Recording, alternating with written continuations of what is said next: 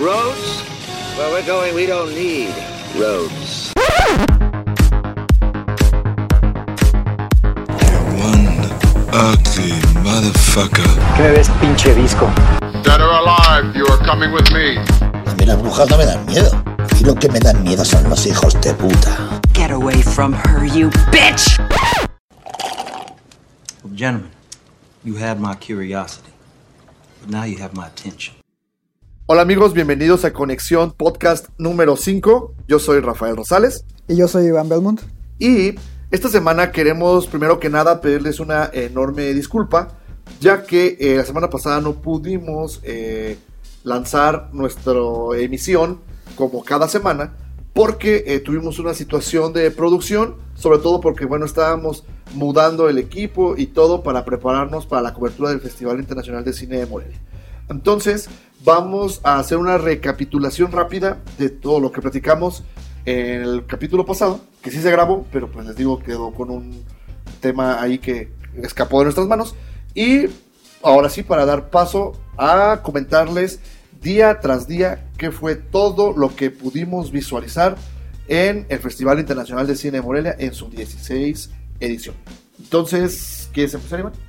Bueno, antes de empezar con el festival, creo que nada más queremos hacer la mención rápidamente de dos películas que vimos antes de que iniciara el festival. eh, precisamente por la época que ya se acerca en un par de días, que es el 31 de octubre. Creo que ya saben de cuál estamos hablando en esta ocasión. Eh, es nada Coco. más también que se reestrena, pero principalmente de Halloween, que es el regreso y continuación de una de las sagas más clásicas en la historia del cine de horror. Sí. Eh, esta película tiene la particularidad de que hablamos hace unos podcasts de que eh, nos parecía interesante el por qué no reestrenaban eh, nuevamente la versión original. Bueno, pues Cinépolis ya lo tenía todo preparado, nosotros no sabíamos, y lanzó la, la original. Eh, yo tuve la oportunidad de ir a revisarla con nuestro buen amigo Rubén Serna, alias Doctor Cinema.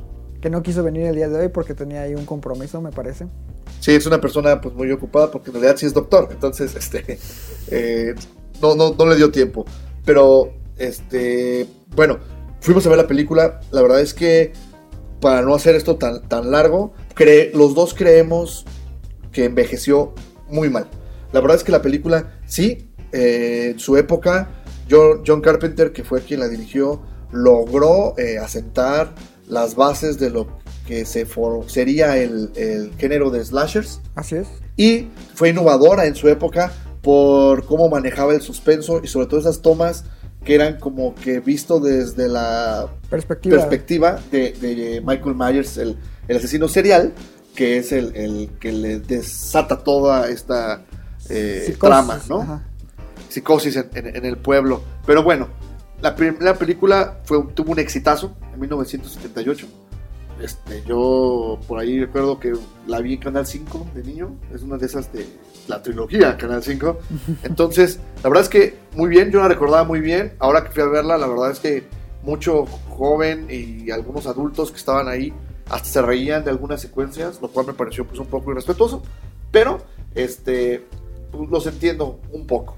Claro, hasta, hasta cierto punto es normal porque, digamos, por ejemplo, Evil Dead, que también es de Sam Raimi y ya es una película viejita, en su momento a mí me traumó, lo mencionamos en algunos capítulos anteriores, ¿Correcto? pero por ejemplo si la vuelvo a ver hoy en día, sí me da risa. Y me da risa precisamente por esa razón, porque recuerdo el hecho de que me traumó algo que hoy en día se ve tan ridículo a comparación de los grandes avances eh, de efectos visuales que hemos tenido en, estos días. Ok. Eh, bueno, pues ya, hasta ahí acaba la primera película para también este, ya empezar con, con la nueva. Es un niño que era que asesina a su familia y pues se lo llevan a, a un hospital psiquiátrico. Muchos años después eh, escapa, regresa al pueblo donde vivió y empieza a desatar una psicosis sobre este, las niñeras del pueblo, matando una a una hasta que se encuentra con una chica que se llama Lori, la cual es interpretada por, iba a decir Jennifer Love Hewitt, pero es Jamie Lee Curtis. Entonces, este, Bueno, pues la trama pues es un slasher, es muy vieja, no hay spoilers. La chica, digamos que tratando de huir, en un momento se envalentona, lo vence y pues ya, se acaba la película eh, y ella queda medio traumada, punto. La peculiaridad es que hubo, a partir de esta, otras ocho secuelas, más un remake. Las ocho secuelas, búsquenlo en Wikipedia o en algún blog este, de, de que especializado de Halloween, porque las desmenuzan y que cada una tiene ahí su, su- su cosa, ¿no? Lo único que puedo decir es que la tercera es la única donde no sale Michael Myers. La de temporada de la bruja o algo así. Ah, Es correcto, porque lo que querían hacer era como que un relato de Halloween diferente cada, en cada película. El tema es que la segunda parte continuó este, exactamente donde terminó la primera. Pero bueno, muchos años después, 2006, si no mal me equivoco, eh, Rob Zombie hace el remake. La verdad, la primera le quedó muy bien, muy fiel a la, a la original. Y Y a, y a su vez imprimiendo su propio sello. Sí, claro, le, le da su, su giro. Este, la volvió ultra gore, como es él. Y le metió un gag que a mucha gente no le gusta, a los puristas, que es el de que Michael Myers es hermano de Lori. A mí sí me gusta. A mí también, pero creo que entiendo lo que quería John Carpenter de que cualquier persona puede desatar una carnicería como esa sin necesidad de que haya como una eh, un vínculo con, con las personas, sí, o sea, Michael Myers simplemente pues, le gusta matar gente y se dejó ir, ¿no? Ok, ahora, muchos años después, 40 años después, y eso está bien padre porque precisamente los personajes han, han pasado esos 40 años en, en la pantalla, eh, se presenta esta secuela en la cual, pues, que creen Michael Myers se volvió a escapar. ¿Cómo nos vamos a decir? Pues vayan a verla. Este, pero se vuelve a escapar, vuelve a desatar la psicosis en el mismo pueblo, pero la diferencia está en que ahora Lori Es Sarah Connor. es Sarah Connor. Bueno, no, no es cierto. Sino Lori está preparada para enfrentarlo y lo está esperando. Y justamente es eso el por qué a mí no me gustó. Eh, también es la razón por la cual a mí no me gustó. Si es como una vil calca de dos películas en específico. Una es la primera, obviamente es como si estuviéramos viendo otro remake de la primera parte. Y eh, en específico también estamos viendo una representación como nueva de Sarah Connor, que es eh, un personaje icónico de Terminator.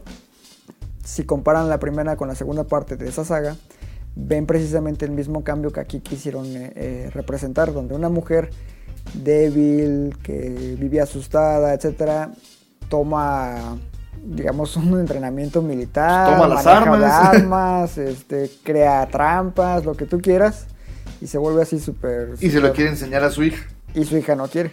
Y la juzga de loca, como sucede también. En Terminator, precisamente.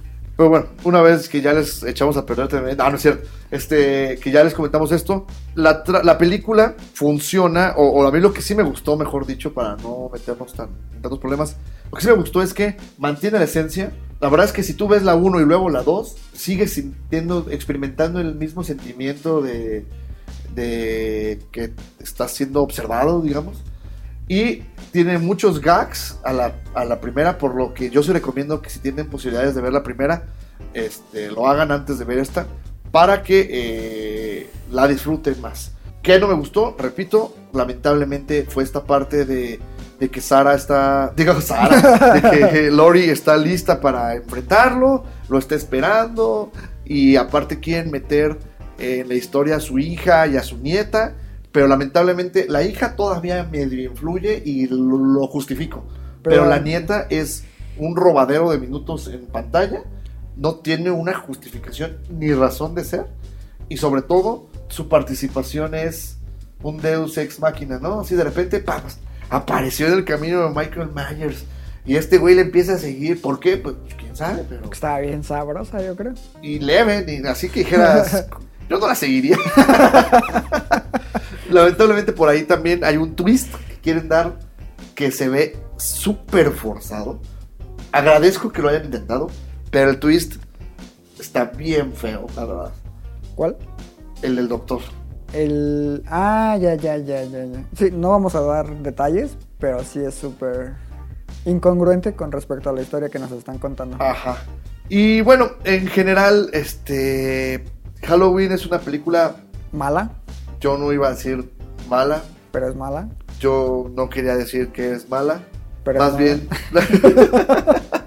no, más bien lo que. Yo creo que vayan a verla. Tiene muchos fans. La verdad es que de 10 personas a las que yo les he preguntado, Nueve. no, yo creo que 7 sí no les ha gustado. Y 3 sí. Un saludo a- al único que de hecho me ha dicho que sí le gustó. ¿A quién?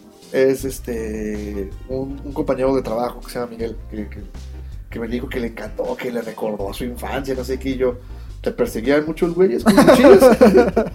Entonces, este, pero bueno, Halloween, yo creo que de todos modos, a pesar de que es un, un mal guion, tiene cositas que pueden medio disfrutarse.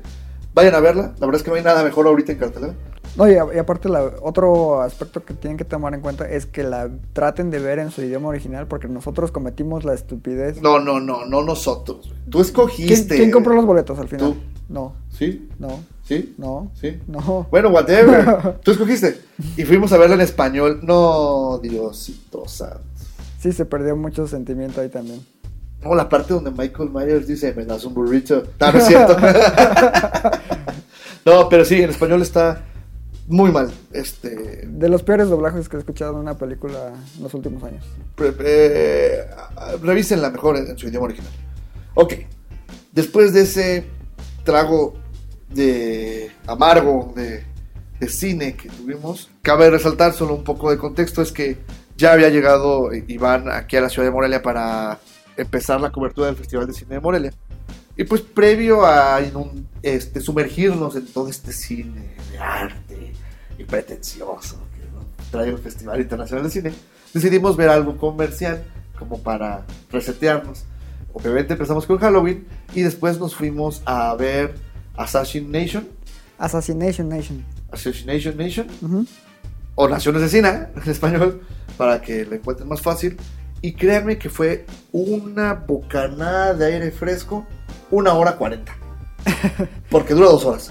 Ahora vamos a explicarles por qué. Nada más déjenme ponerles contexto. ¿Quién este, di- dirige la película, Iván?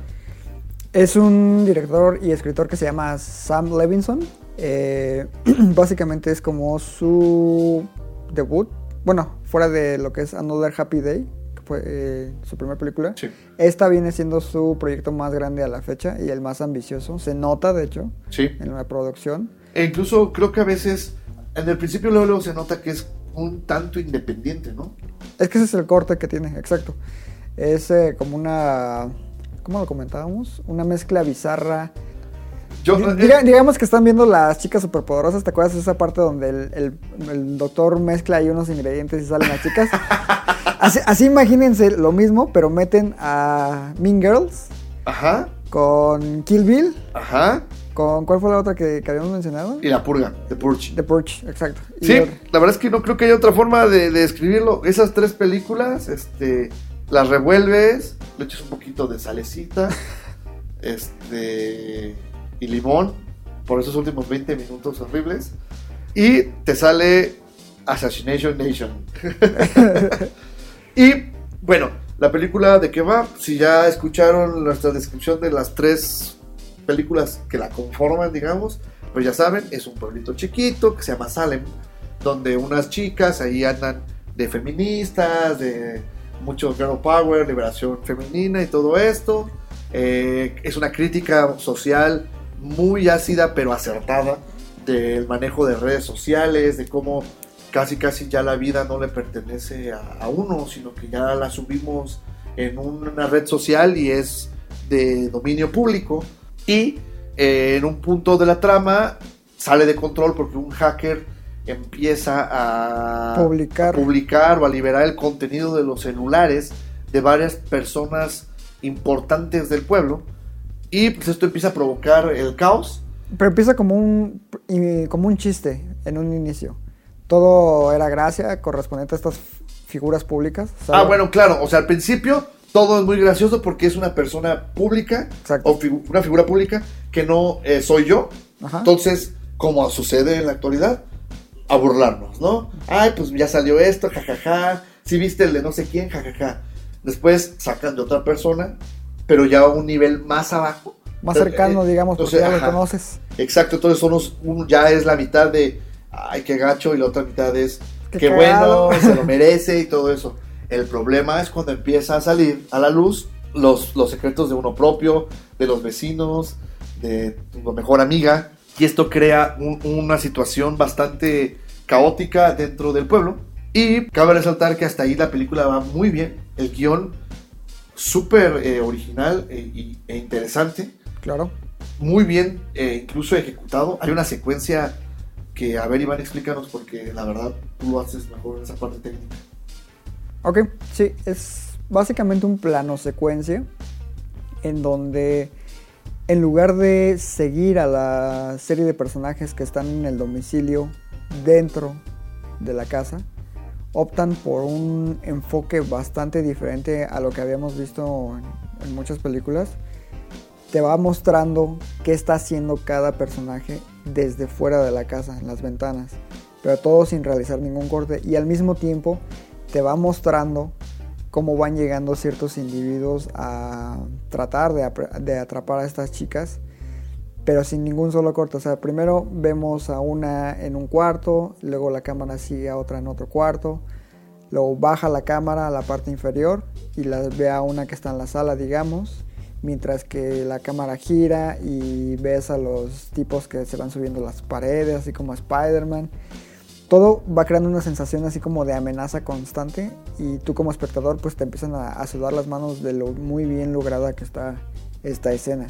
Sí, y a mí me recordó mucho las secuencias que hace eh, Michael Bay en sus películas, como en Bad Boys, en el mismo Transformers, donde va girando la cámara. va girando la cámara, pero eh, lo hace en un punto muy eh, pequeño, no es una pared y te va mostrando lo que hay detrás de las dos paredes. Acá es todo lo que va pasando en la casa a través de las ventanas Ajá. y la verdad es que esa secuencia crea un, se- un suspenso increíble.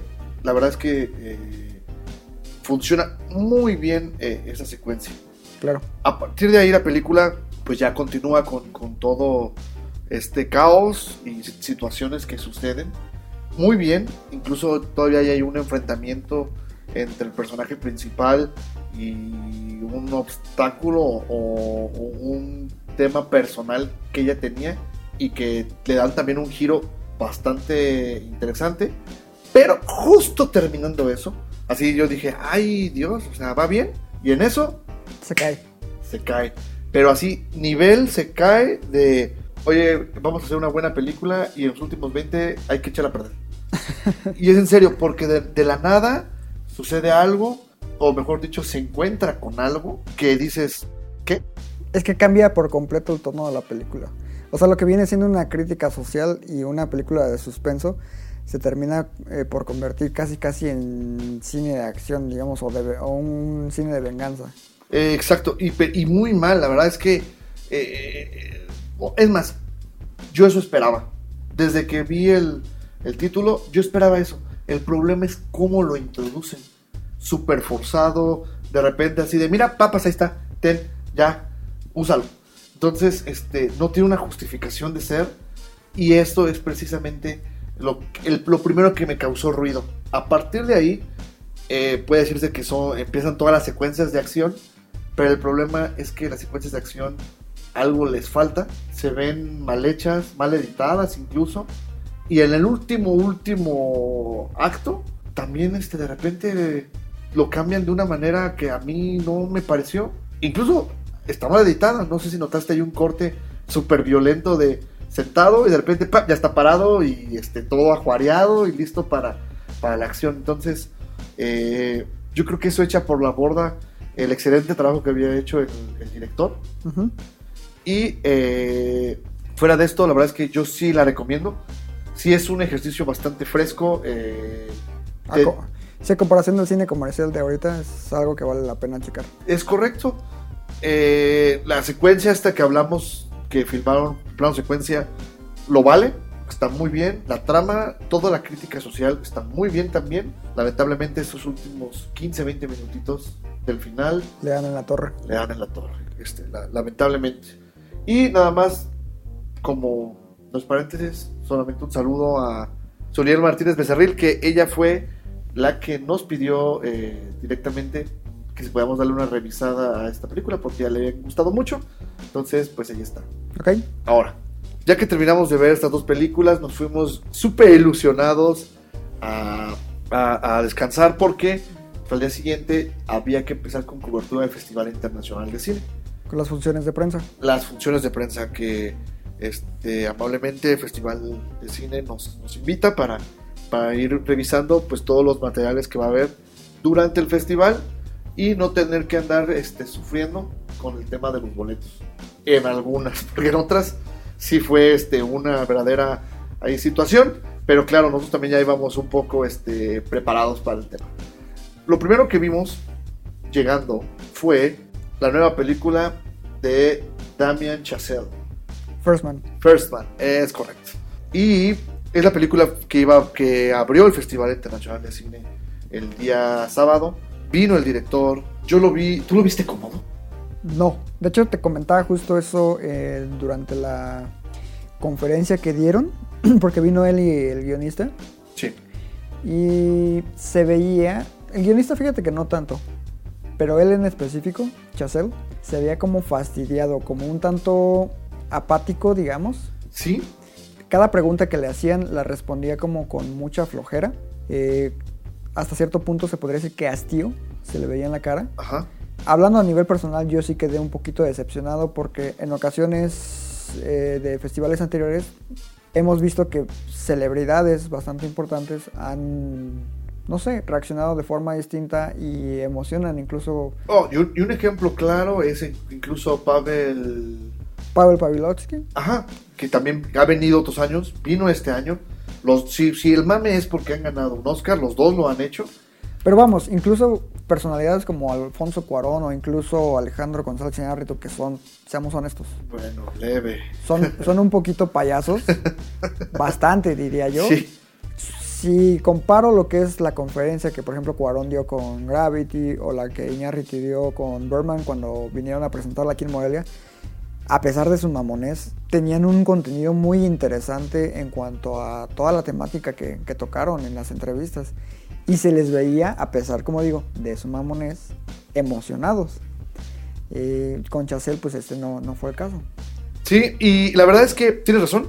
Y pues ya entrando un poco más en, materia de la película, no me gustaría adentrar tanto porque eh, va a llegar comercialmente a salas. Sí, seguramente va a estar en, en Oscars y en diferentes para premios. Yo pero, no pero sé. yo no creo que sea o que esté al nivel de sus trabajos anteriores. A nivel de producción, tal vez. Es más, pues es. No, no, no, no engañamos, es toda la trama gira alrededor de Neil Armstrong y sus deseos de ir a la luna. Y- Entonces, y, aparte no es nada más solo sus deseos, sino las razones por las cuales él decide llevar a cabo esta misión súper peligrosa. Exacto. Eh, pero sí, como dices, sus trabajos anteriores, que no son cualquier cosa, y por las cuales estuvo nominado dos veces a lo que es este... De entrada, guion, no. Y es que ahí está el detalle. Es la primera película En la que él no hace el guion. Exacto.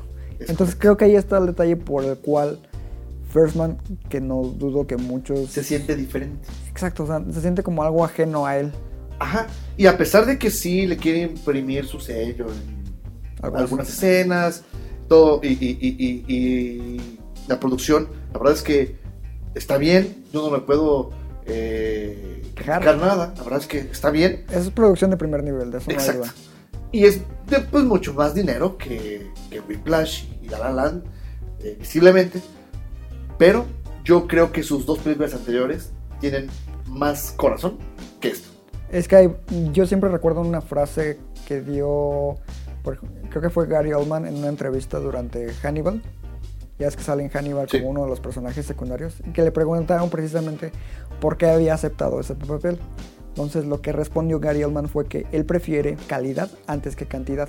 Creo que eso aplica con Frostman la cantidad de presupuesto que, que tiene no es equiparable a la calidad de las películas anteriores de Chazelle, a pesar de que han tenido menos presupuesto que, que First Man. Claro, y, y bueno, yo creo que hasta ahí la dejamos con First Man. Van a, van a verla, estoy seguro. Es como que la película que todo el mundo al principio traía de ay, First Man, First Man. El problema es que seguramente por temas de distribución y porque va a salir eh, comercialmente, eh, nada más se exhibió el día sábado y tengo entendido No, que eh, una el domingo. El sábado fue la gala, Ajá, que para la gente importante del festival, los Pues, invitados es- especiales, sí, etcétera. es correcto. Y el domingo hubo una función para el público que pues en cuanto se abrió la venta de boletos se agotaron. No, no. Sí, que bueno, como les decíamos, afortunadamente nosotros ya habíamos tenido la oportunidad de ver. Después de ver First Man, también vimos la película del festival. La verdad es que es más, en Morelia, nada más les faltó ponerle el logo del festival al cartel de Roma, así porque Roma fue para casi, casi así. Vamos a hacer el festival número 16 para Roma, porque hasta le vamos a dar un premio, el premio Alfonso Cuarón, por ser Alfonso Cuarón y lograr ser Alfonso Cuarón en una película de Alfonso Cuarón. ¿Ganador? Alfonso Cuarón. Exacto. Entonces, pues nosotros íbamos con todo el previo, el back que trae de... De, De festivales. De festivales, de que ganó el León de, de Oro en, en Venecia, que toda la prensa extranjera que ha visto la película dicen que Dios bendito es un clásico instantáneo, no hay nada más, que, Que Guillermo del Toro dijo que era una de sus cinco películas favoritas de todos que va a ganar tiempos. 32 Óscares y eso que nada más entregan 18. este, bueno, pues entramos a ver Roma, ¿no? Y si hay que aclarar, porque los que nos siguen en el- las redes sociales, Conexión MX en Instagram y en Twitter, Y Conexión Cine en Facebook. vieron una historia que subimos donde Iván decía que él no estaba emocionado. No, y es cierto, o sea, yo no estaba emocionado por ver Roma. Me daba morbo verla, pero no estaba emocionado. En cambio, yo, que hasta las lágrimas se me salían de, ¡ah, la madre, vamos a ver Roma! Dicen que después de verla, tu alma pierdes un pedazo y, no, no, no, pues ahí vamos, ¿no? A ver, a ver Roma. Y Dios bendito. No, la verdad es que empieza muy bien, empieza bien. Este, creo que es un trabajo muy personal de él, él mismo lo ha dicho. Y se nota, Sí, se nota. se- es un gran documento eh, que recrea una época con una exactitud este, enferma, que podría decir. Sí, la atención al detalle es impresionante. Sí, eh, técnicamente tiene cosas muy bien logradas. La verdad es que eh, el sonido es un personaje más de, de- de- de la película. Como lo comentaba en la crítica, este, hay sonidos que yo decía, ay caray, pues qué será eso. Pero obviamente por el contexto de la época, ¿no? Algunas personas mayores los recordarán y seguramente dirán, eso ya no se escucha ahora. También hay cuadros de la ciudad que de la Ciudad de México que pues, tú ni te imaginabas este, que las cosas fueran así. Claro. Y creo que ahí está uno de los grandes aciertos de la película, como dices, es el diseño de producción que está a cargo de Eugenio Caballero, quien ya es ganador de Oscar, me parece, por El laberinto del fauno, precisamente en diseño de producción. O sea, yo creo que si a él lo nominan y lo gana, yo me iría contento con ese premio para Roma en los Oscars. Nada más. Sí, yo creo que sí. Ahorita vamos a hablar por qué, de por qué nada más. El tema con Roma, las actuaciones bien, pero no, para mi gusto, tan poderosas como la crítica extranjera a mí me lo hizo sentir. Así que decían que el personaje principal, bueno, un poco de, de cómo va la trama, son dos mujeres, como la vida vista desde el punto de vista de dos mujeres. Uno es una este, ayudante doméstica, la- pues sí, que se llama Cleo. Así es. Y eh, la señora de la casa, la esposa, la señora Sofía, que este, las dos van a tener que enfrentar situaciones emocionales muy complicadas y aún así tienen que, pues en pocas palabras, continuar sus vidas. Así es que la señora adinerada es Marina de Tavira. Sí, ella sí es actriz. Ajá. Y Cleo, Cleo es Yalitza Aparicio. que en esta película debuta. Así es, es una no actriz. Que ok, la compro, para no haber sido actriz todo eso, lo hizo bien, Sí, pero no sobresaliente. concuerdo. Tiene dos escenas, para mi gusto, dos escenas, donde sí te quiebras con ella. Yo, yo sé que tú dijiste, ay, no mames. Pero, pero bueno, pues es que hay quien sí tiene corazón, güey. Güey, eso que no tiene que ver con que tenga o no corazón. Las escenas están construidas específicamente para que tú, como espectador, tengas esa reacción. Que digas, ah, qué culero. Pero ¿Qué tiene?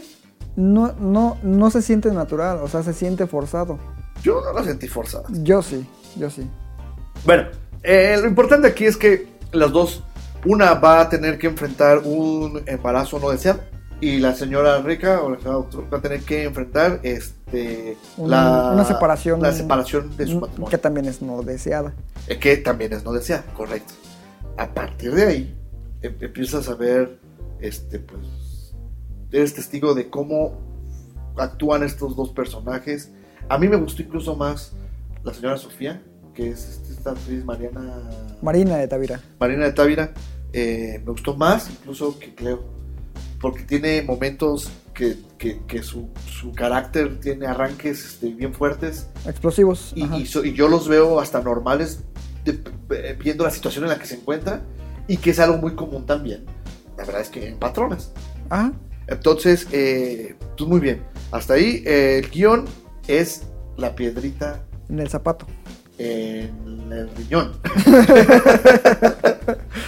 Híjole, el guion está bien, la trama está bien, pero nunca, Nunca despega por completo. no que des- o sea, porque si despega, mejor dicho, nunca me enganchó del todo. Sí. Solo veía pasar una cosa tras otra, tras otra, pero nunca creé esa empatía con los dos personajes. Y creo que en gran parte es debido a que no existía un guion hecho y derecho por parte de Cuarón para la película, nada más estaba como el, el concepto en general de la historia y les daba indicaciones a sus actores. Y se nota precisamente que hay mucha improvisación dentro de la, de la película. Correcto. Eh, y sí, creo que esa es la razón principal por la cual nosotros no nos enganchamos por completo con, con su historia. terminó la película, hubo así aplausos, gente parada, salió mucha gente emocionada, pero hay un cierto grupito de personas con las que nos, juntamos durante el festival, y sí fue, un saludo a todos ellos, por cierto, este, que de repente sí, oye, ¿te gustó Roma? Y todos de, sí, pero no tanto.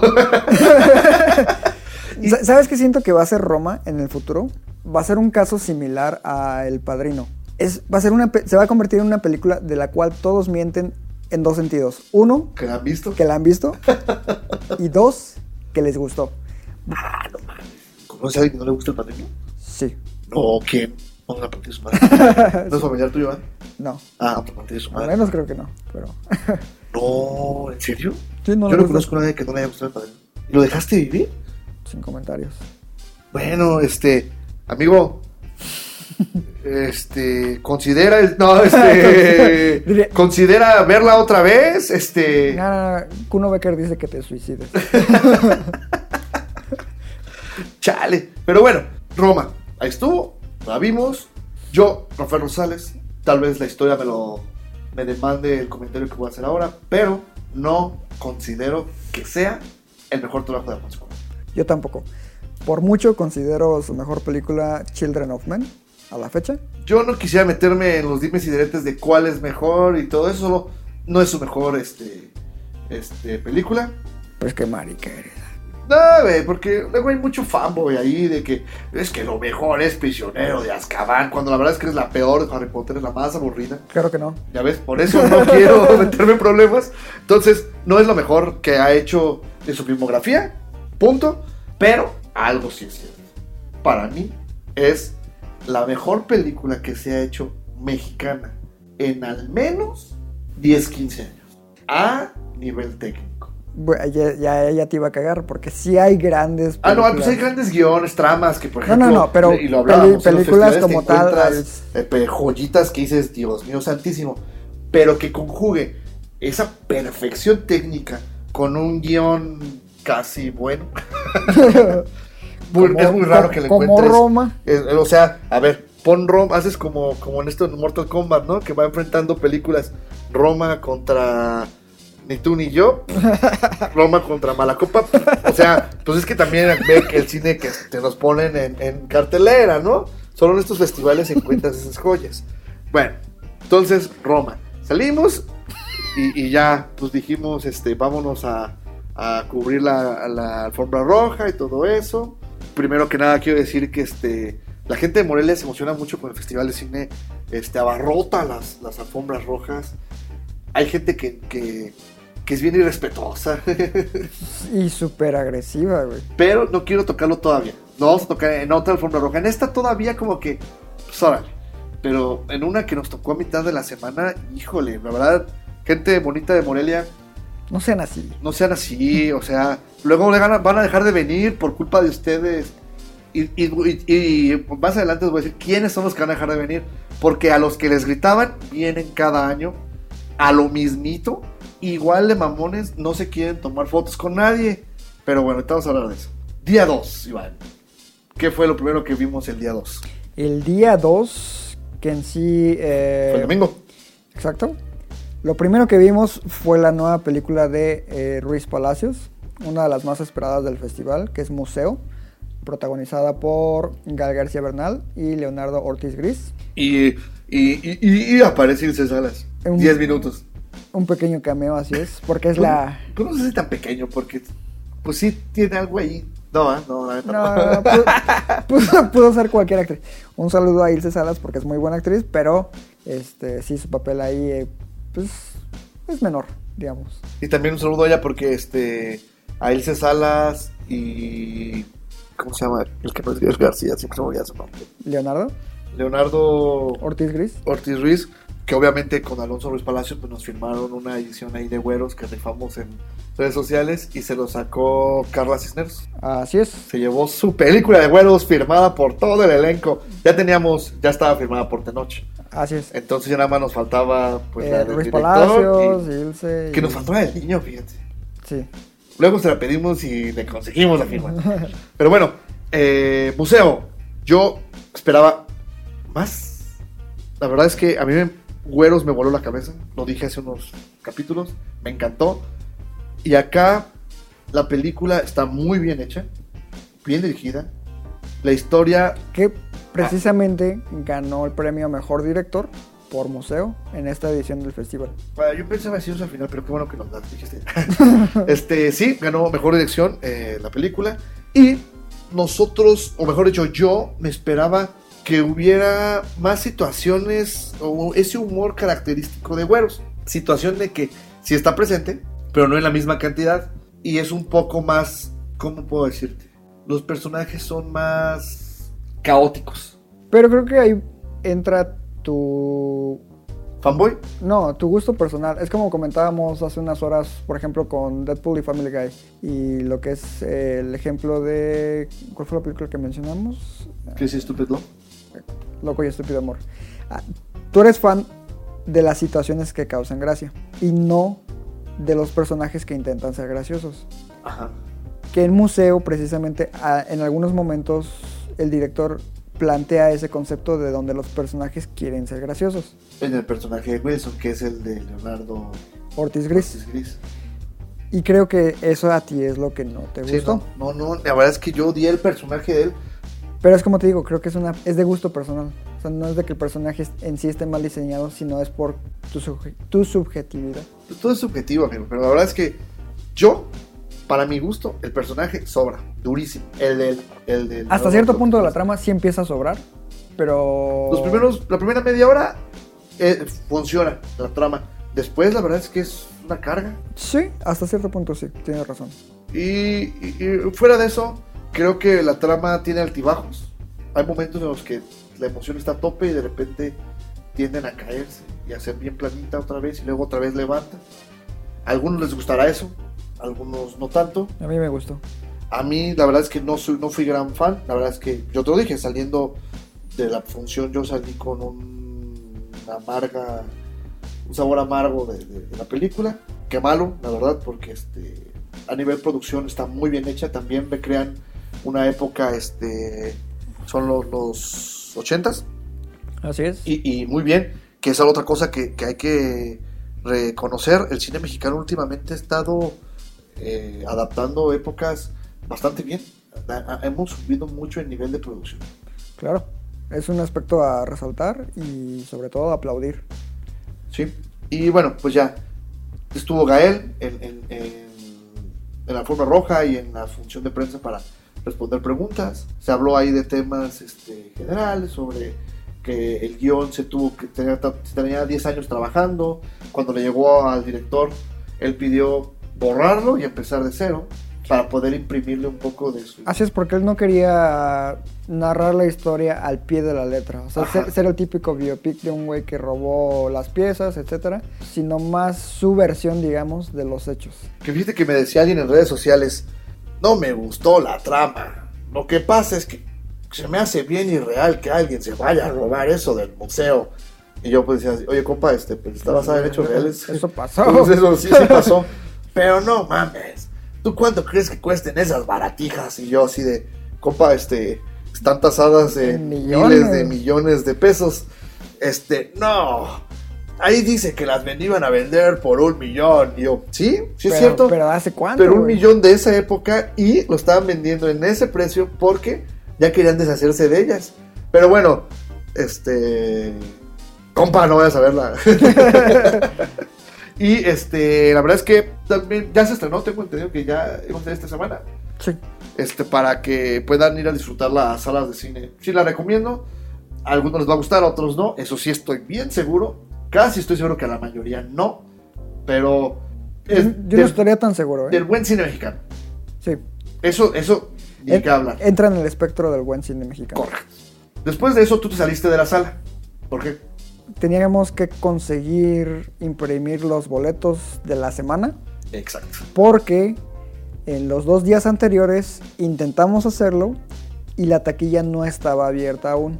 Y solamente como acotación respecto a esto es que sentimos que este año el festival, sabemos que sufrió de algunos recortes de presupuesto por el cambio de gobierno. por cambios de gobierno, etc, etc. El gobierno municipal y no creo que pues, el país, porque hasta no, sí, eh, eh, ah, entonces- municipal. Sí, el municipal. El gobierno municipal cambió y pues ahí todavía no son cuates. Entonces, sí le recortaron días, porque de hecho el festival antes era de viernes a sábado. O sea, vi- viernes, sábado y luego ocho días. Ajá. Y este año fue, el sábado nomás fue el estreno y empezó el domingo en forma realmente. Y acabó ayer. Y acabó ayer, o sea, en otros años hoy todavía en películas. Pero Viernes 26 hay que aclarar porque Viernes este... 26, sí, por la temporalidad. es. Pero, bueno, lo que sí queríamos decir es que se notó mucho este recorte porque eh, andaban a marchas forzadas y claro, pues es un trabajo, este, armando el lobby, la alfombra roja y todo, que la verdad, como cada año les quedó precioso. La verdad es que en producción, sí, no, no, no le fallan, al menos en lo que le ofrecen al público. Correcto. Ok, bueno, tú saliste a ver, a, a- a ver lo de los boletos para las funciones que, que íbamos a, a revisar. Y yo me quedé a ver una película mexicana que se llama este, Luciérnagas. Así es. Es una película bastante interesante, como muchas de las que nos, nos encontramos este, este año, la cual es de un chico llamado Ramin, que es iraní y está en su país natal y se, en, en una especie de revuelta termina escondiéndose en un barco. Ese barco él creía que iba a Turquía, pero no. El barco viene a México, a Veracruz. Entonces, este el chico estaba varado en Veracruz y es toda la historia de cómo Ramín, que de cariño aquí en México le decíamos Ramón. Es- Tentac Ramón. Ándale, pues de hecho es muy parecido a Guten Tag Ramón porque es el cómo él tiene que este pues enfrentarse a un idioma, una barrera del idioma, enfrentarse a no tener dónde vivir, no tiene dinero, consigue trabajo de jornalero, este se hace amiguillo de, de la hija del, del dueño del hotel donde vive, que yo en un principio creí que iba a ser un interés amoroso, después nos ya abiertamente nos comentan que es este homosexual. Y ahí es donde yo quiero hacer un comentario porque en la trama que nos compartieron del festival nos dicen en todo momento es que es un chico iraní homosexual que viene a México y debe buscar la forma de regresar a su tierra. Y yo lo que me molestó, la verdad, de la redacción de la sinopsis su género o su preferencia. La verdad es que no influye en nada la trama. Sí, por ahí tiene un interés romántico con otro caballero y, y así, pero pues a mí qué, que sea homosexual, ¿no? Entonces a mí me pareció mal ese detalle en el librito y en la sinopsis que manejan. ¿Lo, ¿Lo sientes forzado o algo así? Pues más que forzado, irrelevante. Es como si yo dijera, hola, Iván es ateo y está aquí para conducir conmigo el festival de cine. Pues, la gente le debe valer madre si tú eres ateo, no, no. o sea, si, si, si tu ateísmo afecta en algo lo que va a pasar en pantalla, pues órale. Pero si no, pues no. ¿No crees? Bueno, si lo planteas así, sí. Pero la realidad es que no puedo opinar sobre una película que no vi. Ábrete. Pero bueno, el chiste, el chiste es que la película, bien, pero hasta ahí. Ok. Ya tenemos la, ya está la crítica también en el sitio. Eh, el, el actor es, es conocido porque es el chico que sale en la película. Tra- Carmín Tropical. Es Luis Alberti, ¿no? No, ¿O quién? eh, eh, es que Luis Alberti es el que sale como Guillermo, el amigo del, del protagonista. Ah, ok. Pero Ramin o Ramón es, es, es un chico iraní que sale en la película Chica regresa a casa sola de noche. Ya. Eh, a Girl Walks. Él, él, ándale, exacto. La, la vampira. Es correcto. Entonces, este, lo hace muy bien. Eh, en lo demás del elenco, pues así, normalón. No, no, este, se le exige mucho. La película es muy contemplativa, es él, él paseándose por, ¿cómo se llama? Por Veracruz. Y, este, la verdad, a mucha gente le gustó. También estoy platicando con, con compañeros de prensa. Y sí les había gustado, les, les llamó mucho la atención. A mí la verdad es que me pareció bien, me gustó y hasta ahí. La, directora se llama uh, Bunny Koshnodi y es una chica que llegó a México de muy joven y este y empezó a hacer pues este mucho cine. La película es una producción mexicano, griega, este, turca, iraní. Ok. Y eh, cabe resaltar que lo más rescatable sería para mi gusto precisamente el tema migrante que trata, porque la película trata bien al, al- al chico y hay quien lo trata mal, precisamente. Y es algo como que ahorita está muy en boga de acuerdo a lo que está pasando en el contexto social, ¿no? Entonces, este, creo que ahí es donde está el poder de esta película. Pues ya terminó Luciérnagas y que fue lo, a este, lo, demás que tú viste ese día, porque yo ya me tuve que retirar a, escribir pues, para tener listo material para iniciar la semana. Ese día nada más vi otra película que de hecho no es eh, estreno reciente, sino es bastante vieja. Estoy hablando de Mecánica Nacional. Tuvo una proyección especial por esto de que tenía, ya ves que durante el festival se estrenan películas viejitas. En este caso pues tocaba de cierto tipo de cine mexicano. Mecánica Nacional es una película de 1972 que fue dirigida y escrita por Luis Alcoriza Ajá. se le considera básicamente un clásico de culto y eh, precisamente tiene muchas similitudes con una de las películas en competencia que un poquito más adelante estaremos comentando. Trata sobre un mecánico y que junto con un grupo de amigos van a presenciar una supuesta carrera de, de autos. Entre los personajes pues destacan muchos, eh, ¿cómo decirles? Figuras machistas en aquel entonces Ajá.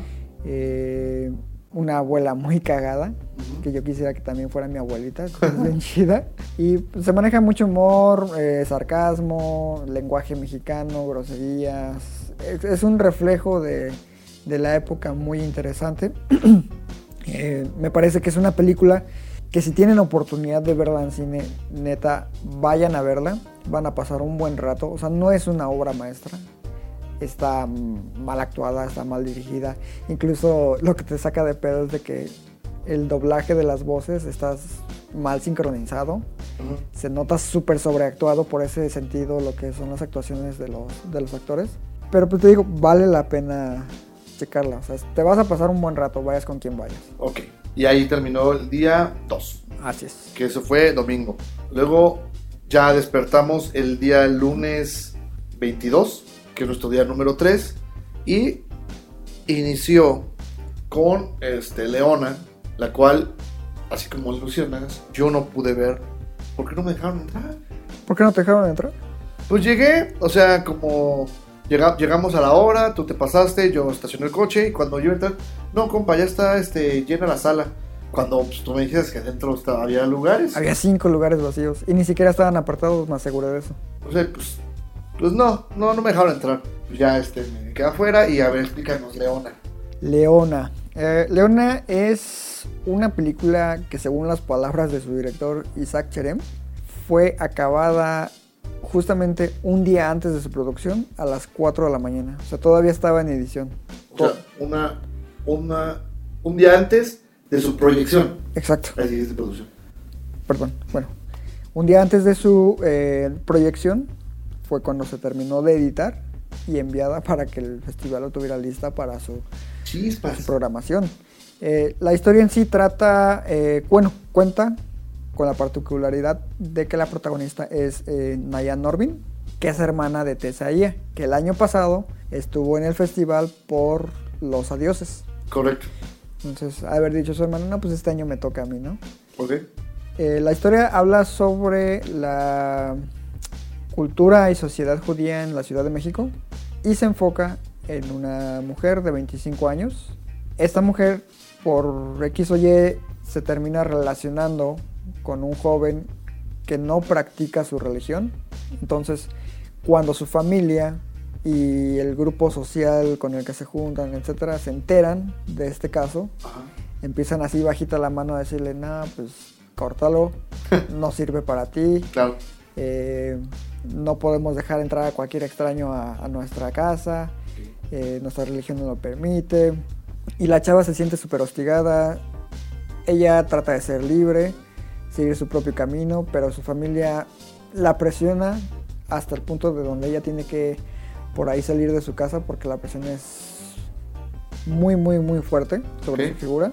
La película apuntaba a ser una especie de Amarte duele y de hecho me estaba dando miedo por esa razón. ¿Por qué? Aparte duele es este... Es horrible, ¿Qué te pasa, güey? Es uno de los eh, documentos históricos del cine nacional. Claro que no, aunque griten Renata al final lo que diga.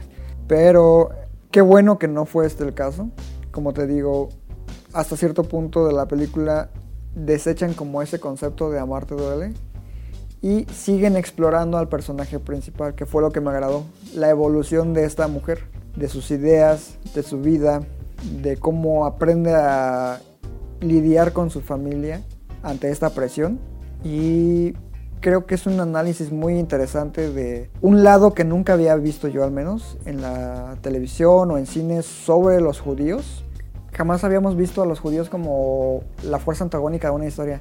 Generalmente siempre los vemos a ellos como las víctimas, como los perseguidos, como los acosados por sus creencias religiosas y aquí se muestra otra faceta. Me gusta que aquí en Leona ellos sean los cerrados, ellos sean los racistas, digamos. O sea, ese aspecto a- a mí se me hizo súper chido de esta película. Los que persiguen, ¿no? Exacto, eso, eso está súper padre y de hecho es muy curioso que el director sea judío, según lo comentó en la conferencia de prensa. Entonces dijo que precisamente no se la ha mostrado todavía, no se la había enseñado a su comunidad, a la comunidad judía a la que pertenece. Entonces que sí estaba un poquito nervioso de cómo lo podrían tomar, si como un ataque directo a, a la religión y que le iban a vetar y así. Sus costumbres, ¿no? Exacto. Entonces, este, en ese sentido, la película me parece muy, muy interesante. Y sí considero que el premio que le dieron a Nayan por mejor actriz, porque ganó en este festival el premio de mejor actriz, es bien merecido. Ok, y la verdad es que la chica ya, ya tiene este, sus dos, tres eh, participaciones en películas en Estados Unidos. Tengo entendido que sale en la serie de Gotham de, de Warner Brothers. Entonces, este eh, ya tiene ahí un, un camino, ¿no? ¿no? no es una actriz Cualquiera, hecha al vapor, como sucede muchas veces de que, ay, pues es hija de tal actriz, métela. Entonces, este, ya, ya trae un back este, importante, ¿no? Como la de Roma, digamos. Dale con Roma, güey. vale, pues. Después em- seguimos para ver este. Niñas bien. Una película que teníamos muchas ganas de ver. Sí. Y que los dos coincidimos en que está vendida de una manera eh, errónea, porque nosotros, Sí. cre- nosotros creíamos que iba a ser una eh, comedia, como suele pasar en el cine mexicano, pero no, dista mucho, es una comedia, más bien es un drama que tal vez a nosotros, por nuestro contexto social o estrato económico, nos puede causar gracia de cierta forma. Pero la película está hecha muy seriamente. Ningún personaje busca en algún momento hacerte reír, que es justo lo que te decía, ese humor a mí sí me gusta. Porque las situaciones son las que son que dices, chale, y te, te ríes, ¿no? Pero la personaje nunca quiso pasarse de chistosito. Claro, y que en sí Niñas bien narra la historia de una mujer que pertenece a la clase alta de, de la Ciudad de México Ajá. y que poco a poco, por X o Y, empieza a sufrir como el derrumbe de ese estatus, digamos. Sí, de hecho es por, por la crisis económica que azotó a, a México en el 82. Exacto. Entonces, eh, esto pues la lleva a, a que el imperio eh, que, que tenía su esposo empiece a, a verse Afectado. afectado y con, y con esto pues el estilo de, de vida de, de. La, pe- la película es una adaptación de, de una, novela que tiene, este, ¿cómo se llama? Que es de, nombre homónimo, se llama igual. Ajá. Y era de Guadalupe Loesa. Es de Guadalupe Loesa. Tuvo mucho éxito hace años y creo que ahorita va como en la tercera o cuarta edición. este. Y este. Ella lo que quería lograr con este libro es este. retratar la clase social alta o de élite en México y cómo era de frívola en esa época. Y ellos nunca, por ningún motivo, pensaban que iban a dejar De ser ricos. de ser ricos y, y, pues que se enfrentaron se enfrentan a esa situación y como muchos pues, no lo tomaron muy bien la película la dirige perdón eh, Alejandra Márquez. Alejandro Márquez Abella Ajá. y cuenta con un elenco que a mí me pareció bastante interesante que es encabezado por Ilse Salas que lo hace de una manera Espectacular. espectacular. Incluso ella misma decía que le sorprendía que, la, que lo hubieran este, elegido para el casting, eh, para ese, ese, ese personaje, porque ella generalmente hace eh, papeles de mujeres de todo tipo, pero no de clase alta, ¿no? Pero lo hizo muy bien. Ella es la película. Y aparte, la verdad es que su belleza resalta mucho y creo que es lo que le ayuda mucho al personaje. Y sí, la película se sostiene sobre sus hombros. Es ella en todo momento y cuando no, es medianita. También aparece Cassandra Ciangerotti, guapísima, pero a ella sí la noté rara, fíjate, porque ella también casi no hace papeles de adinerada, excepto en Tlatelolco, Amor del 68. este, pero no, no le queda el de doña todavía, todavía tiene cara como de chiquilla. Pero creo que es algo que era muy común en la época, ¿no crees? Que se casaran muy jóvenes, ¿no? Exacto. Yo creo que en ese lado me, le compro al personaje, pero sí es cierto que algo en ella, o en el guion, no sé, mm, te hace sentirlo como falso. Sí, el de ella. Y siempre es un personaje que a mí en el- en mi se- me- siempre me mantenía alerta así de, ahorita va a hacer algo, ahorita va a hacer algo. Porque se ve que es un, es un personaje medio doble cara, que lo es, pero nunca hay una acción fuerte que pueda hacer que dañe al, al personaje principal, o al menos no visiblemente. Ajá. Fuera de eso, la película del elenco lo, lo completa Paulina Gaitán y Joana Murillo. Es una película este, buena, una producción también este, eh, para, obviamente, representar la época, el 82, todo eso, muy bien. A mí, yo ahí lo que valoraría más es el vestuario, Eso está muy bien. que ahí sí lo diseñaron impecablemente. Fuera de eso, este, la película pues es medianita, la verdad es que no... Yo esperaba más, se ve que es comercial, que va directo a las salas. Pero quién sabe si venda, por lo que comentábamos justo al inicio, antes de hablar de la película, el póster te da otra idea. Entonces yo creo que en su primer fin de semana va a vender mucho. Pero en Sí. cuanto la gente se dé cuenta de que De no es lo que el póster te da a pensar, Ajá. le va a afectar el boca en boca. Puede ser, ¿eh? Puede ser. Eh, sin embargo, no por eso tendría que ser muy mala, o mejor dicho, mala. No es La- mala. La película es buena, pero normal. O sea, hasta ahí. No, no, no trasciende más allá. Eh, está bien, creo que es una muy buena película de domingo. Y repito, igual, o sea, si la pones Niñas Bien contra este. Dime que no es cierto. Oye, este, pones niñas bien contra recuperando a mi ex. Va- vamos. Este, entonces, niñas bien, también yo se las recomiendo. Buen cine mexicano, con buenas actrices mexicanas. Y pues yo creo que ese es el que hay que ir empezando a apoyar. Claro. Después de eso, vimos. Bueno, que ahí, ahí nos separamos, ¿no? Sí, ahí ya salimos y dijimos, ¿sabes qué? Tú vete a ver lo que tú quieres, yo voy a ver lo que yo quiera, porque pues ya, ¿qué?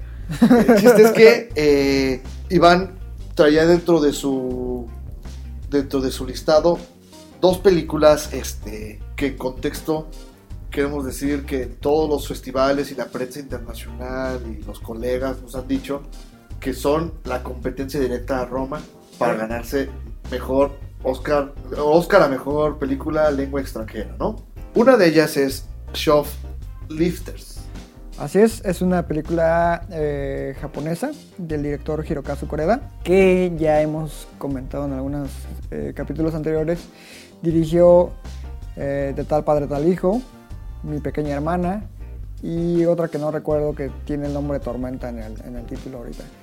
Pero Shoplifters en sí se enfoca en una familia un poco extraña que viven con, ¿cómo decirlo? En pobreza, en Ajá. situación de pobreza.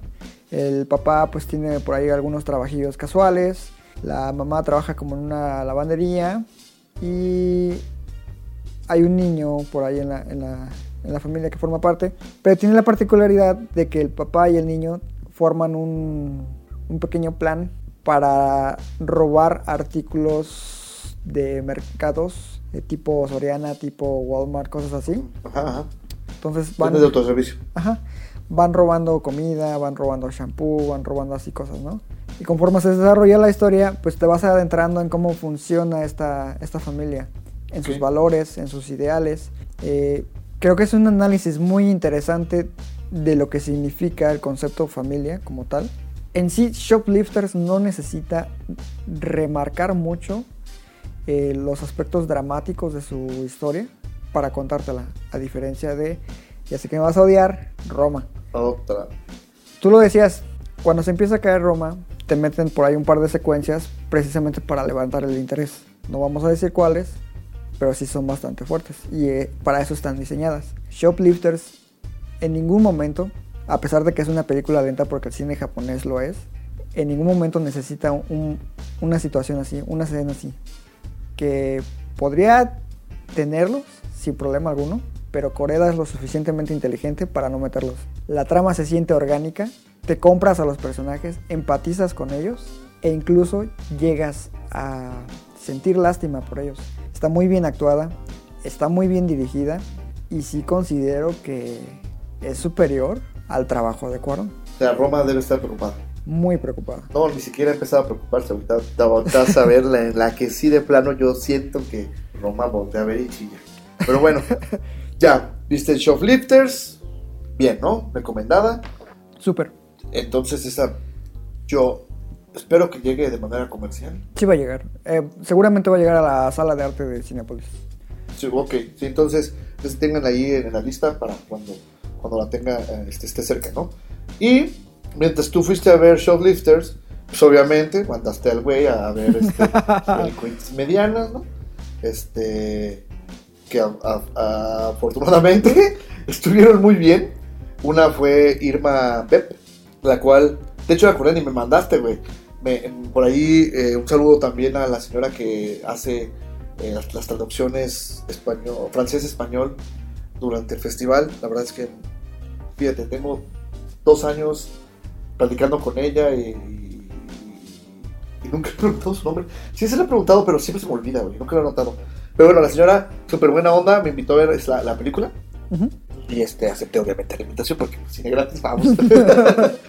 y estaba Olivia Sayas en la, en la función. Develaron ahí, le dieron su, su asiento. Hizo ahí algunas preguntas y respuestas. Este, muy accesible el señor. Súper buena onda.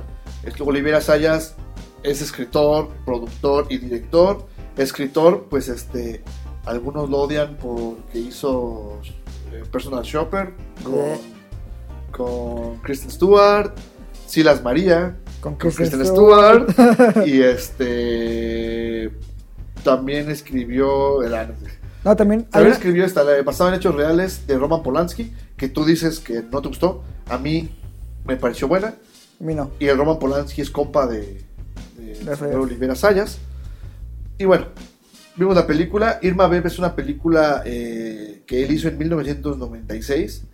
Y no, para, no, no quiero hablar mucho de ella porque pues ya es viejita, la pueden encontrar sin problemas. Eh, es nada más de una actriz china que es elegida para hacer un papel icónico de la cultura francesa. De una película de, de principios de siglo.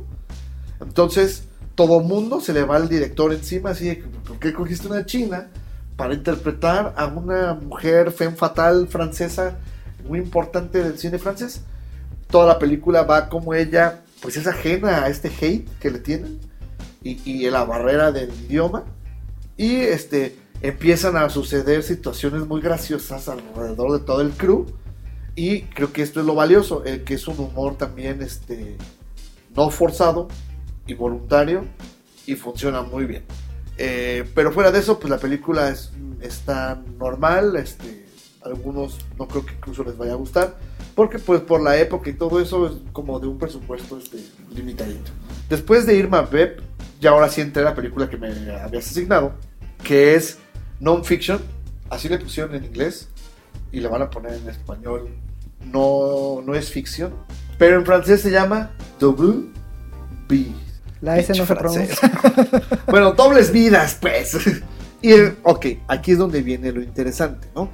Dobles Vidas eh, es una película, pues obviamente de Olivera Sayas, Asayas, muy, muy eh, interesante, porque tiene un discurso bastante eh, actual con respecto a dos cosas. Uno, la trama va de un este, editor de libros, pues es un productor o es dueño ahí de una casa que publica, y se está planteando la idea de cambiar del libro impreso, o sea, pasta dura, hoja, tinta, a libros electrónicos. ¿Por qué? Porque él dice que así el material llega más rápido, no tiene un costo de producción y tiene más margen de recuperación. ¿Sale? Y empiezan a desatarse pues comentarios y, y conversaciones muy largas, eso sí, con respecto hacia las nuevas tecnologías, el uso y no. A su vez, también él está lidiando con un amigo suyo al que le ha publicado muchísimos libros, pero el último se lo rechazó. Sea, el amigo está molesto con él y no sé si decirles porque la trama este, les, les, les espolearía. Solo puedo decir que hay cuatro personajes este, eh, inmiscuidos en todo esto. Uno es el protagonista, que es Julien Canet, que es el que es el editor. Está Juliette Binoche, que es su esposa y es actriz, eh, guapísima.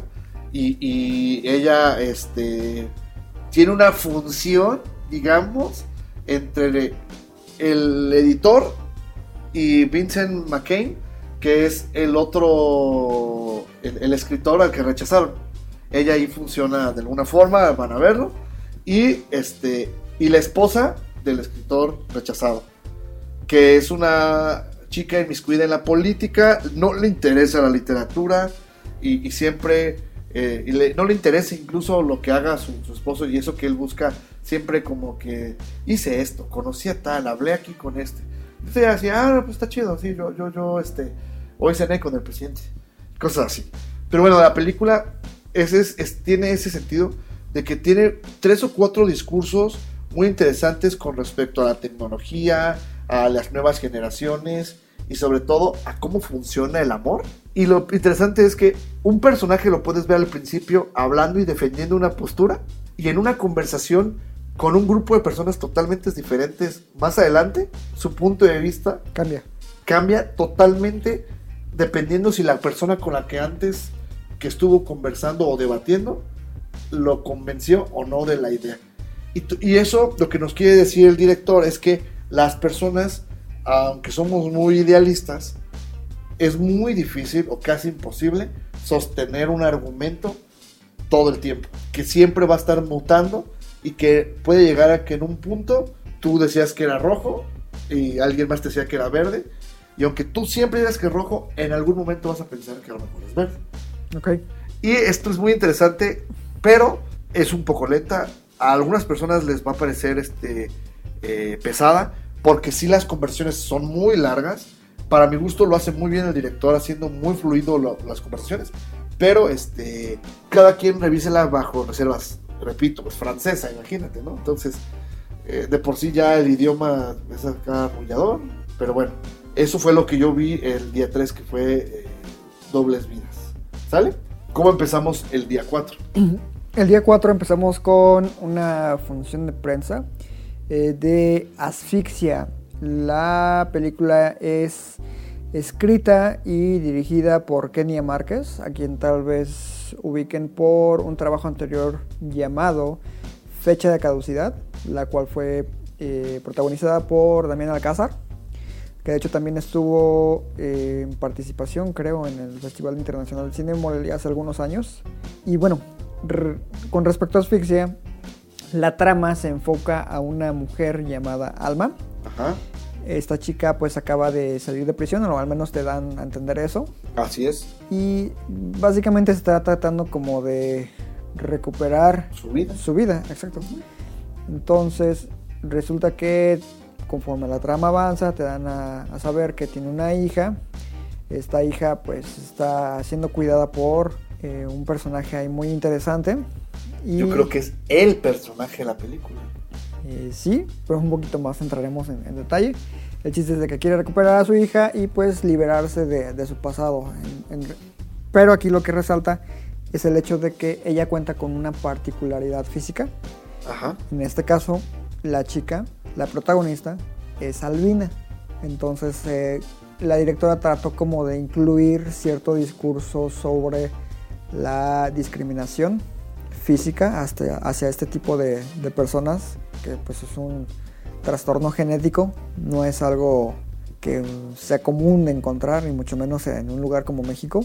Entonces, por ese lado parecía como algo interesante. Y como bien comentabas tú, el personaje que se termina llevando la película no es la protagonista, sino el actor eh, es Raúl Briones, que sale en Club de Cuervos como, eh, creo que su personaje se llama El Muerto El zombie. o El Zombie, eh, ese güey. Portero, ¿no? Ajá, el flaquillo. Que precisamente en Cuervos no das ni un peso por él. Ajá. Y aquí te deja Y sí, la verdad es que el personaje que él, que él interpreta, la película está bien, la actuación de esta chica Albina, de hecho ella lo dijo ahí en presente en, en función- en la función de prensa, no es actriz, era es- psicóloga, Es psicóloga. ajá. entonces este, ella pues llegó a través de casting y todo esto, y lo hace bien, la trama bien, pero cada que aparece este personaje, la película como que respira, este, porque es un personaje bien, este, ¿cómo puedes decir? Este, Es que el actor representa muy bien como las manías, el lenguaje ajá, físico y, y verbal de un individuo que es pasivo-agresivo. exacto, es, es pasivo-agresivo, eso es lo que eh, quería, porque eh, tiene cambios de, de- o arranques bien fuertes a, a momentos y que le ayudan muchísimo a desarrollar su personaje, pues, obviamente a ponerse al, al de Alma, ¿no? Eh, el actor ganó el premio A mejor actor. del festival y con justa razón, ¿eh? La verdad es que la verdad es que hubo un momento en el que yo la película bien, pero eh, solo esperaba que él apareciera en pantalla. para levantar el nivel. Es correcto. Y eh, por otro lado, tiene otro personaje que es como que el que apoya a Alma, el cual también sirve para consumir tiempo porque a mí no me pareció que este que funcionara en la trama. La verdad es que es intrascendente, no, apo- no aporta, no quita. Y lo peor es que también, pues ya sabes, ¿no? Siempre intercambiando comentarios con, con compañeros. Me decían, es que gracias a él es el título de la película. Neta, Bueno, o sea, no, no, no, o sea, a lo mejor sí, pero, Pero pero, no. eso no le quita que sea un personaje súper trascendente. que estamos hablando del personaje interpretado por Enrique Arreola, ¿no? Sí, exacto. No, porque en ese caso, pues mejor quítame al personaje y que se ponga buscando la nieve. sí, ¿no? Este, pero bueno, uh, la película está entretenida, funciona, creo yo. La actuación de la niña y de Alma pues son, van empezando, este, pero creo que lo supo dirigir muy bien la Kenia. Kenia. La producción es pequeña, no tiene muchas locaciones y ni mucha producción, pero pues también está bien, o sea, Sí, claro, o sea, como te comentaba, que de hecho es algo que toco en, la- en el texto que publicamos, es de que prefiero ver Asfixia antes que cualquier otra película comercial actual del cine. ahí va, entonces es asfixia contra... Mm, sin- ¿Cómo es? Te juro que yo no fui. Te, te juro que yo no fui, a ti te quería encontrar. Sí, todo ese cine, mal cine mexicano, Ese cine mexicano que nos quieren vender a fuerzas, ¿no? claro. Entonces, Asfixia, ojalá alcance distribución y por ahí la podamos ver después. Y para mi gusto, la joya del festival. Para mi gusto, porque pues no ganó nada, ¿no? Es la película que vimos a continuación. Una película bien bonita, con muchísimo corazón, este, con situaciones que te van a hacer pasar de la lágrima a la carcajada de un golpe, literalmente. este, dirigida por Iria Gómez Concheiro, es este, una película que escribió Juan Pablo Gómez y que se llama Antes del Olvido, Y que nosotros la bautizamos como La Maldita Vecindad. de cariño. Y les vamos a decir por qué. Los primeros 10 minutos, cuando empezaron, Iván y yo estábamos así de, "Cha, ¿qué estamos viendo? Porque se veían bien forzados los diálogos, Mal la- actuado. Mal actuado, las secuencias. Pues una y un, un chico en una patineta, pero se veía bien fea la, la cámara. La verdad es que no entiendo por qué, si cuidaron tantas cosas en otro ámbito, porque ahí se les escapó de las manos. Pero la verdad es que los primeros 5 o 10 minutos no influyen. A partir de ese- esos 10 minutos empieza la verdadera magia de esta película. Que va de lo siguiente. Es una vecindad en la Ciudad de México, en el centro histórico, y que se está enfrentando al desalojo de varias vecindades alrededor de ella, porque los dueños de, de los predios vendieron los, la tierra para hacer centros comerciales. Ajá. Aquí es cuando empiezan a presentarte los personajes. No voy a presentar, a hablar de todos porque son un sinfín de personajes. Pero bueno, así rapidísimo, protagonistas son tres, cuatro. Son María, Ajá. que es como la líder de la vecindad, y es una señora que le mataron a un hijo y el otro anda desaparecido, y que ella dice que ella no se va a salir de la vecindad, porque si no su hijo, ¿a dónde va a ir a buscarla? Entonces, ahí empieza, es ella, ¿no? Y ella es la que, que, de hecho, arma todo el chisme y se lo dicen varias veces en la trama. Sí, pinche mitotera. la ayuda su amiga, amigo, es un personaje trans, Pilar. Pilar, ¿sí es trans o es solo vestida? Ah, te- te- por ahí sale que tenía un hijo, ¿no? Sí, tiene un hijo. Tiene un hijo. Pues es gay. Sí, es, es homosexual, eh, se viste como mujer y, y es la que le es la que le corta el cabello a, a la gente dentro de la vecindad. Y eso me gustó un montón, que la gente de la vecindad la acepta como es, no se meten con ella, este es más, por momentos dentro de la trama te olvidas que es hombre. Sí. Y eso está bien padre, fíjate. Y, y bueno, es ella. Después está Fermín. Maco. ¿Maco? Maco. O Moco. Ah, eh, el chico. Sí, es Maco. Es, eh, Maco. Ma- Maco. Es el chico, es el mismo de la patineta. Este niño eh, tiene una relación bien interesante con toda la gente de la vecindad. Muy empática, ayuda a una viejita y él le pide a los demás que cuiden de doña Bertita, de la cual vamos a hablar tantito ¿No ahorita. era, ¿No era Elvirita? Elvirita, sí, Elvirita, Elvira. Elvirita. Y este chico es el que también alienta mucho a María a que se Tome la posición de líder. que tome la posición de líder, él la apoya, este, su familia incluso lo deja en la vecindad y él continúa en la resistencia porque no lo saquen. Entonces, bien, eh, está el, eh, Elvirita, que es la más vieja de la vecindad, le tocó vivir una época eh, de desalojo muy- cuando era muy joven y su hermano el líder de esa oposición, digamos, o de ese grupo de resistencia al cual mataron. Y ella es como la sabiduría del, de la vecindad. Hay muchos otros personajes, nada más por mencionar. Está eh, Fermín, que es Que- creo que el otro importante, diría yo. Sí. Fermín, que lo vimos hace dos festivales como protagonista en el, el el vigilante, El vigilante. que ganó, que fue la que ganó. Y de hecho, en aquella ocasión creo que él ganó el premio a mejor actor. Y acá lo hace bien también. Es una persona que está lidiando con el, fallecimiento de su esposa. Entonces está deprimido, le, le gusta el trago, no pierde el trabajo y de repente se ve enfrascado en toda esta situación. Hay muchos más personajes, está uno que no me acuerdo cómo se llama, pero que toca el, el trombo, el, la corneta y, y tiene es un, es un personaje muy peculiar, pero muy amable. Está Un boxeador, un boxeador, el burrito, que es colombiano. sí es colombiano y que tiene una de las muy... Sí, a ver, dilo, dilo de una vez, de una vez. No, yo creo que no, no. Mejor ahorita, no. ahorita lo mencionamos, está increíble lo que pasa con él. Es un personaje que mejor actor de reparto y sin salir en la película. No, sale, sí sale ahí a cuadro unos, pero, pero bueno, está el, el- el gordo, Fatso. Fatso, está la pareja esta, que es el papá y el hijo, que son zapateros, viven juntos.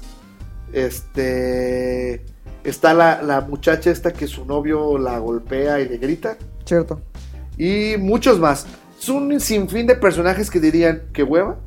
Pero el problema es que todos funcionan tan bien dentro de ese microuniverso.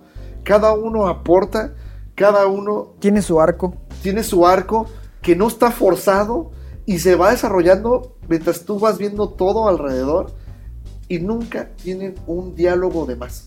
Sí, es cierto. O sea, aparece y dice, ten, te traje para los huevos. Y con eso ya te dio todo un contexto que tú dices, ah, caray. y la verdad es que todo se desarrolla dentro de la vecindad, muy pocas locaciones afuera. Si acaso cuando están este, lo- el Mako con sus amigos este, haciendo Las- grafitis y, Ajá.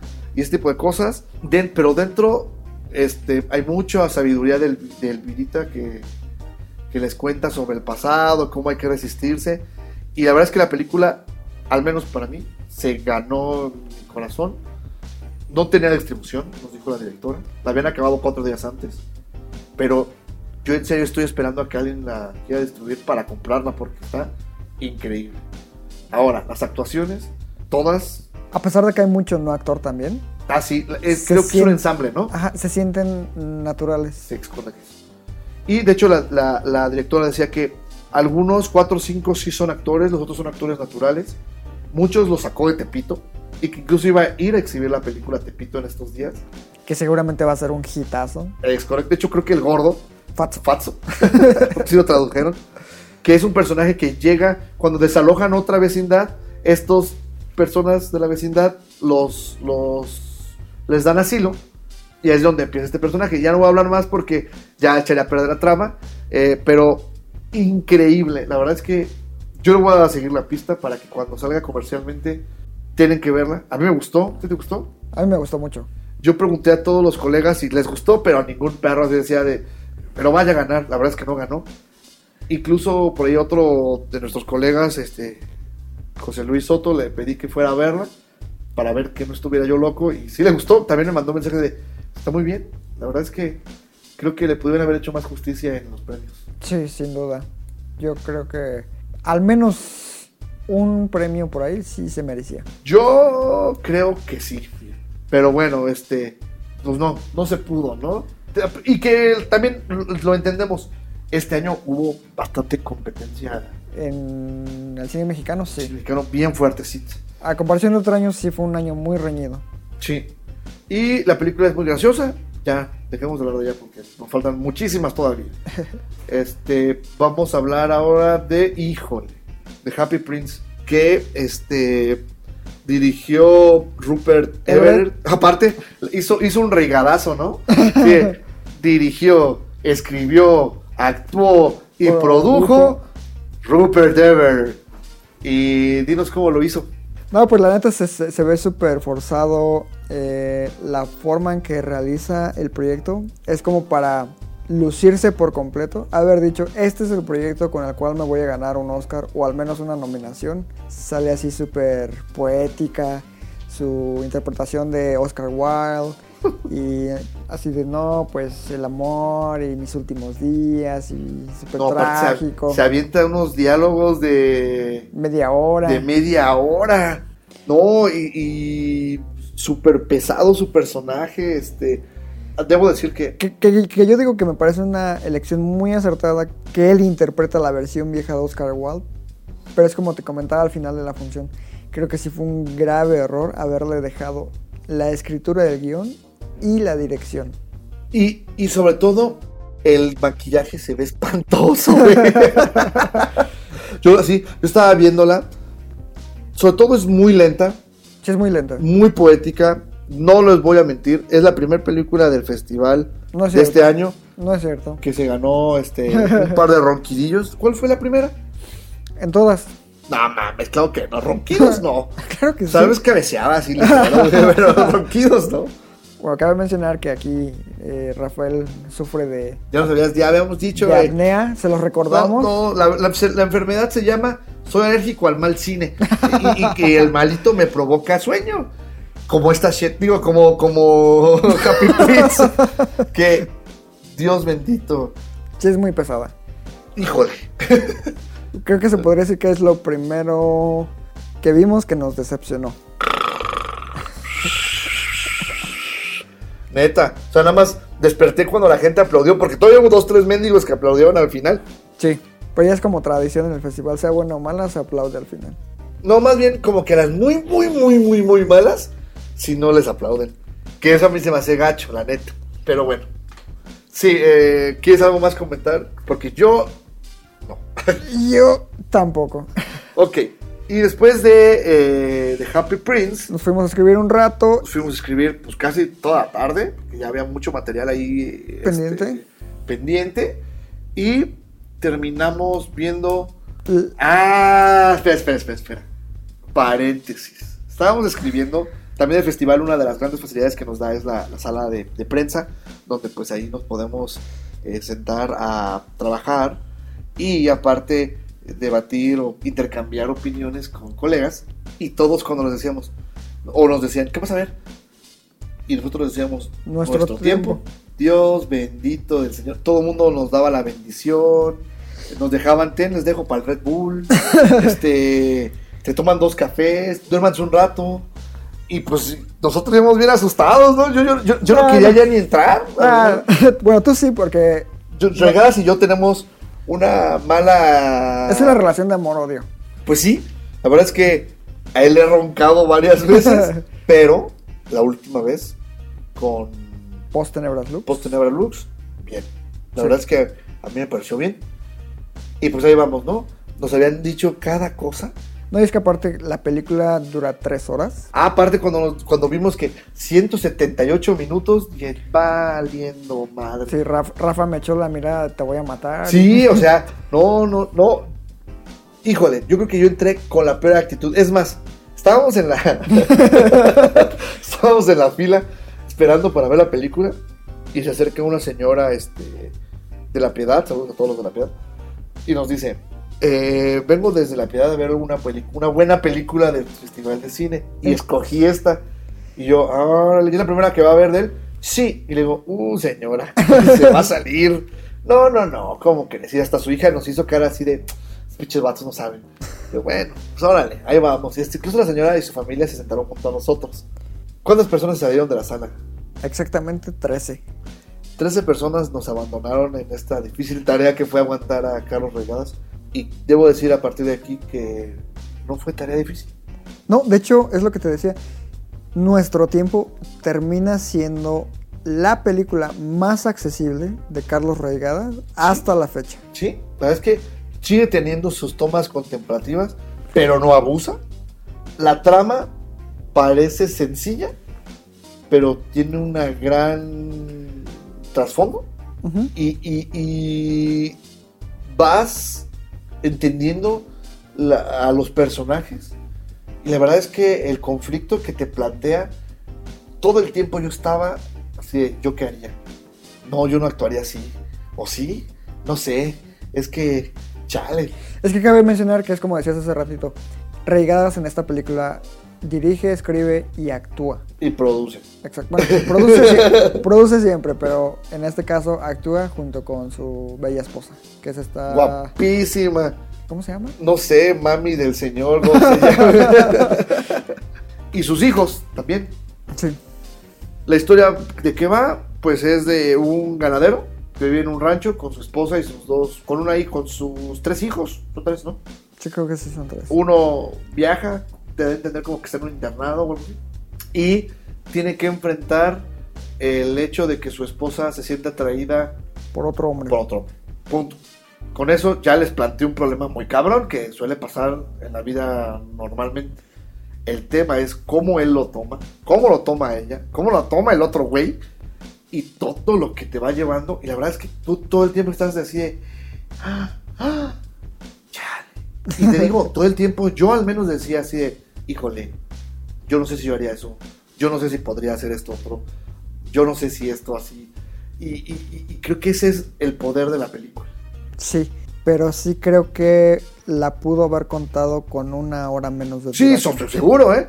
Porque, eso sí, como que a las dos horas y media se acordó que se llama Carlos Regadas y dijo, ah, sí, ahí les va media hora de un amanecer, no, no es cierto. Este, se- sí, como a las dos horas y media empezó a hacer sus tomas, este, pasadas de lanza y ahí fue donde ya se ganó un ronquillo. Pero pues ya era la última película, ¿no? Era como la una de la mañana. Y la verdad es que, bien, fue antes de todo eso, bien. La verdad es que eh, la presentó en Cannes Sí, y le fue más o menos. y, y, pues nada más. Yo creo, creo que no ha ganado nada en el extranjero, según yo. Aquí pues le va a ir más o menos.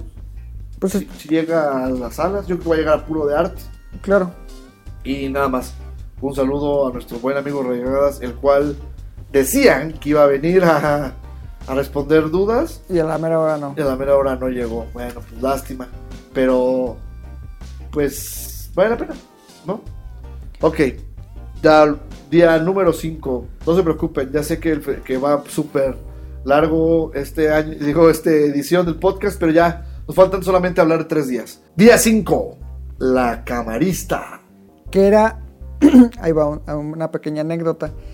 Desde antes de que iniciara el festival, yo le había dicho a Rafa que la camarista traía muy buenos comentarios y que probablemente era la candidata principal a ganar en esta edición del festival. Incluso lo dijiste en una edición de- del podcast. Exacto. O sorpresa, un día después, la ganadora, no solo de uno, sino de dos premios principales del festival, fue precisamente la camarista. Ganó el premio Guerrero de la Prensa, que a mi gusto yo se lo hubiera dado a La Maldita Vecindad. Seguro, sin problemas. Y ganó también la a mejor película, mejor largometraje mexicano. Es correcto. Y la verdad es que a mí me parece injusto que le hayan dado dos premios. A mí la película me parece bien. Está, está muy, muy bien eh, dirigida. Es, es un, los personajes están padres. La actuación está muy bien. Sí, es dirigida y escrita por Lila Avilés. Ajá. Allá tuve la oportunidad de conocerla hace algunos años en el Festival de Cine de Guadalajara. Creo que la película era Ella es Ramona, si mal no recuerdo. ¿Sí? Y bueno, yo honestamente jamás me habría imaginado que, que también se iba a convertir en directora y la verdad es que lo hizo bastante bien. La camarista básicamente nos narra la historia de una eh, mujer que trabaja en un hotel de lujo y que tiene como esta especie de deseo por convertirse en alguien más. Ajá. La película te va mostrando constantemente que está tratando de superarse, va a estudiar idiomas, siempre está al pie del cañón en cuanto a algo se le ofrece a sus superiores. Y haciendo de lado a su familia. Eh, exacto, y de hecho al- algo que me parece muy interesante es que la película, la edición y montaje, te dan la impresión de que a lo largo de la, de la cinta nunca sale de, Nunca abandona el hotel. del hotel. Y aparece, aparte, en realidad nunca ves el cambio de día a noche, todo parece ser un día interminable. Sí. O sea, eso se me hizo... súper asfixiante, ¿no? Exacto, se me hizo súper chido. Y eso ayuda a ampliar esta sensación de, de presión en el personaje, a pesar de que su deseo pues, es, es salir adelante para tener una vida, una vida mejor para su familia. Exacto. Para su hijo. En- en- En específico. sí, sí. Eh, sí, creo que no tengo nada más que agregar, más que La neta no se merecía el no, no, bien, bien, le ha ido muy bien en el extranjero. Creo que es una película bastante redonda. Eh, la verdad es que se meten hasta las entrañas de un hotel. No voy a decir cuál para no hacer comercial porque no han pagado una noche gratis. Este, y, pero creo que pudo ser un poco más rica. Tal Eh, vez. eh, en el desarrollo tal vez de- del personaje. Eh, la verdad es que son cuatro, tres personajes, cuatro. Es Eve, la protagonista. Eve, la protagonista, Minitoy, La Minitoy. el maestro, Eh, no lo metería. No es... el de la ventana, A él sí lo metería. un ahí un interesado romántico. y la Argentina. Que tiene un efecto muy interesante en la protagonista, de hecho. Sí, como de idealizar. Ajá. Entonces, este, es- está padre. Pero eh, eh, hasta ahí, la verdad es que a mí no me voló la cabeza. A mí tampoco, pero sí me gustó. Pero sí es muy consistente la película. Sí. Ok, después de ese día, el día 5 fue lo que iba a ser jueves, no, miércoles, miércoles. Sí es miércoles. Y el día en que se iba a hacer la gala exhibición de Roma. Nosotros ya la habíamos visto, obvio. Entonces, eh, nada más nos exhibieron esa película de, para prensa. Entonces, de ahí nos, nos fuimos a ver una película Turca, turca que se llama El Peral Silvestre. The Wild Pear Tree. Y pues íbamos con el hype a tope. Por ejemplo, por ahí nos habían recomendado que podría ser un caballo negro dentro de la programación. Una película extranjera eh, de un país que exporta pocas películas. Ajá. Y que este... Dios bendito. Eh, bueno, para quien no lo sepan, el director pues es Nuri Bilge Ceylan. Ah, este director tiene la característica de siempre tener historias muy interesantes en su filmografía. No pero- siempre, no siempre. No, pero ahí, va, ahí va el detalle, espérame. El detalle es en que el núcleo de su historia es- está padre. De hecho, el núcleo de esta historia que, Sí. que vimos es muy bueno, Sí. pero su película y su narración divagan demasiado del tema central. durísimo. La duración es de tres horas. Sí. Fácil, no les miento. Rafa se dormía, ¿qué les gusta? No, no, yo, yo cuento eso. Increíble.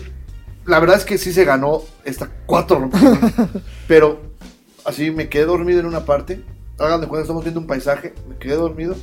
Cuando abro los ojos, siguen en el mismo paisaje. Y yo así volteé y le dije a Belmont, ah, cabrón, pues, ¿cuánto tiempo me dormí? Dice, güey, llevas dormido como 20 minutos. O sea, neta, güey, 20 minutos, o sea, ni reigada.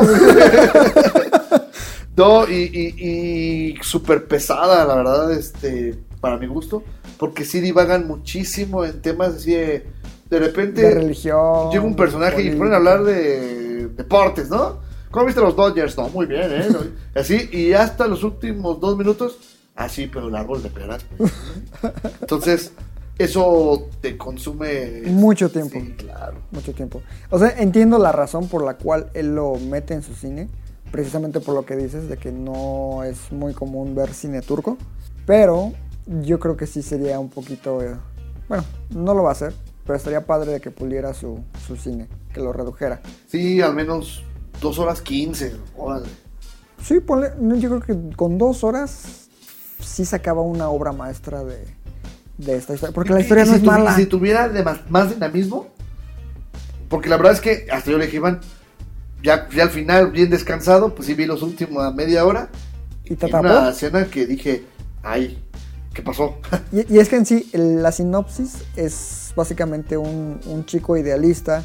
Eh, está luchando consigo mismo y con su familia porque no quiere convertirse en un fracaso, digamos, como su papá. Exacto. Entonces él quiere convertirse en un artista reconocido al escribir un libro. Y pues no les digo más, sería de que la, la chequen.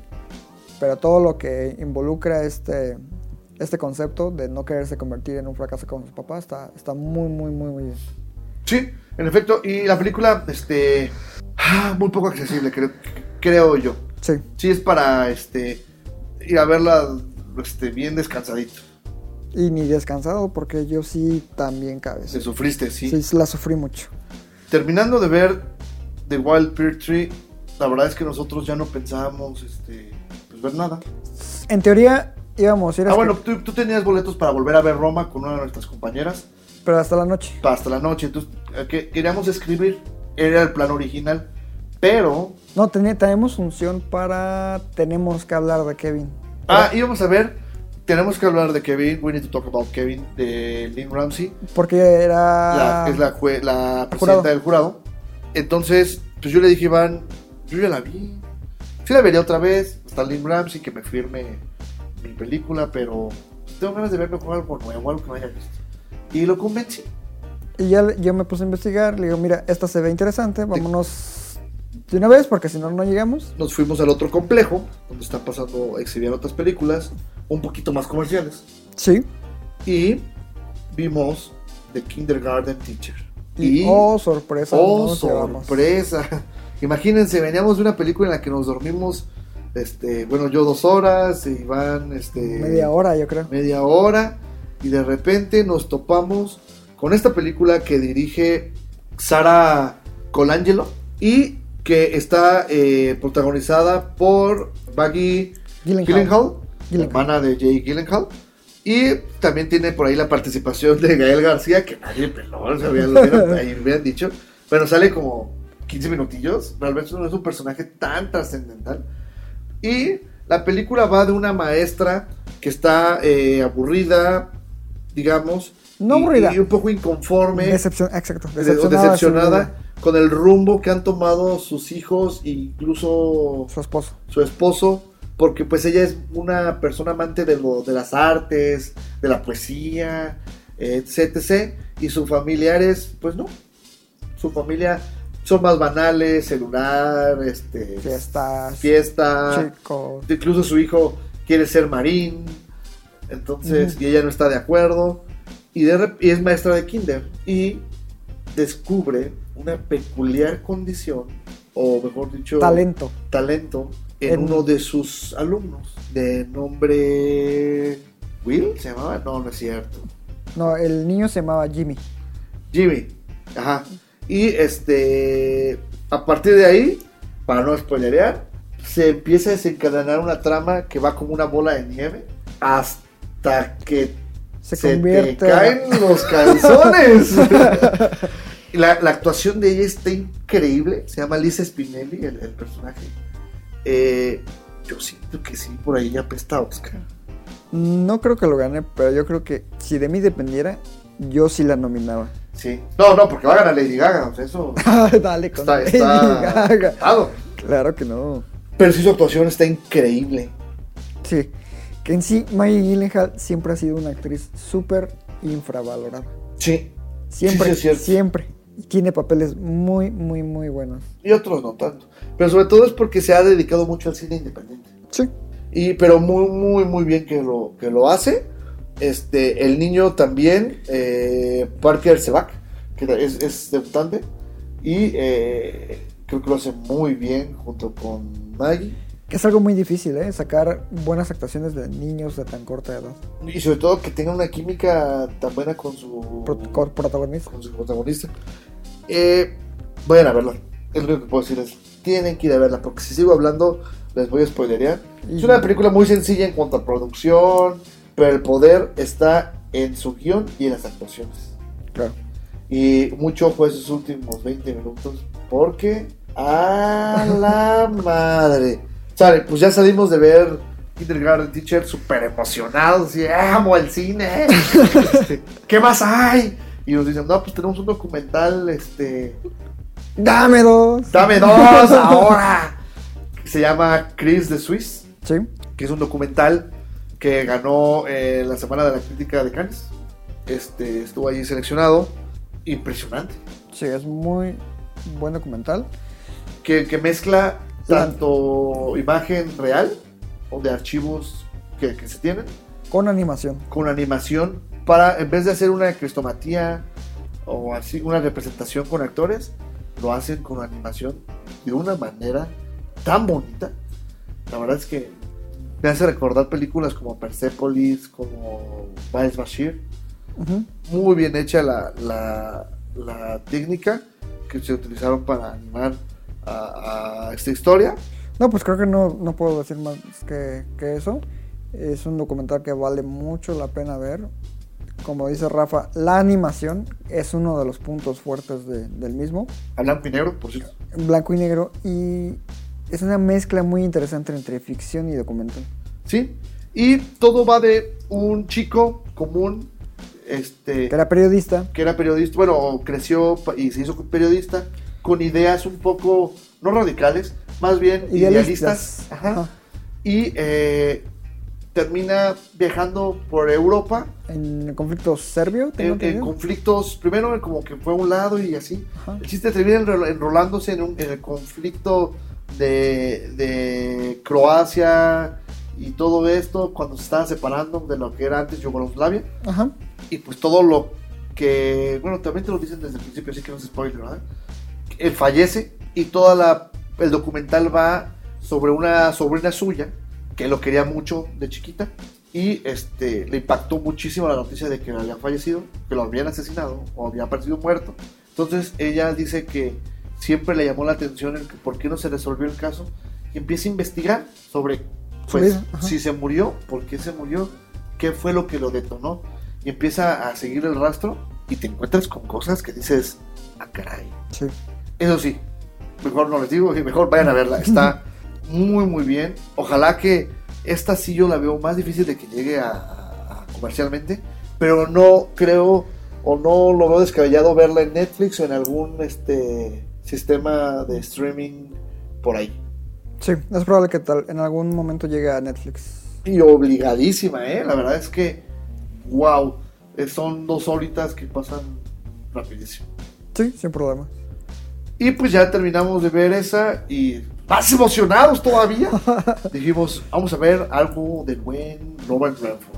¿Qué fue lo que vimos? The Old Man and the Gun. La nueva película de David Lowery, se llama, creo. Que es el director de A Ghost Story. Una película que a mí me pareció impresionante. Sí, está muy bien. La manera en la que maneja el tiempo y el concepto de la muerte está súper, súper, súper padre. Y tenía muchas expectativas por Old Man and the Gun. Lo que les puedo decir es de que hasta cierto punto las expectativas se cumplieron, pero la realidad es que también me quedó a deber. Sí, es una película en la trama como que medio mediana. No explota mucho Sí, lo que podría tener. teniendo a alguien como Robert Redford. Oiga, y, y teniendo también a, A Sissy a. Spacek. Este, y Casey Affleck, siendo Casey Affleck, ¿no? De hecho, su personaje me recordó un poco al de Jake Gyllenhaal en Zodiac. ¿Por no qué? es cierto, no es el de Jake, es el más bien El de Mark Ruffalo, ¿no? el de Mark Ruffalo, Mm. exacto, me recordó muchísimo a, a él. Pero bueno, eh, la película se centra en la vida de Forrest Tucker, que si no lo conocen, muy mal, porque es el famoso eh, escapista de prisiones de Estados Unidos que escapó de San Quintín, o lo que antes era conocido como. Alcatraz, eh, y que toda su vida la dedicó al robo, y que aquí te lo presentan de una manera muy romántica. Sí. Y eso Ideali- está padre. Claro, y como que idealizan la imagen de un ladrón, digamos. Y ojalá todos los ladrones fueran así, güey. Ojalá, neta. Sí, sí, si me robaran, no, ten. Ten no, me, güey. Poder ver una foto. y este, ¿qué más quieres decir? La verdad es que muy bien, la producción bien, las actuaciones del bien. Por ahí escuché que es su última película. Con esta ya colgó Las botas. las botas. Este, adiós vaquero. Híjole, sí se veía muy acabado. Sí, ya, ya se ve muy, que. muy, muy acabado. El personaje, el- su representación de Tucker me parece buena. Me gusta esta forma en que introducen a un imposible interés romántico sin ahondar demasiado en esta, cur- este aspecto cursi, digamos. Ajá, ajá. Eso me late, que no sea miel y hojuelas y el amor y voy a cambiar mi vida. Está padre que no sea así, pero sí creo que deja de lado el, el lado dramático de una trama que pudo haber sido grandiosa. Sí, yo creo que también ese, ese fue ese el gancho que le faltó, fíjate. Con eso yo creo que hubiera tenido de atrapar a, a la audiencia. Pero no por esto ni que sea mala, la verdad que la película es muy disfrutable. Este, es película para ver con papás. Sí, O sea, de hecho yo estoy esperando a que verla en, en salas para invitar a, a mi papá y, y que la disfrute porque él también es muy fan de, del buen señor eh, Robert Redford.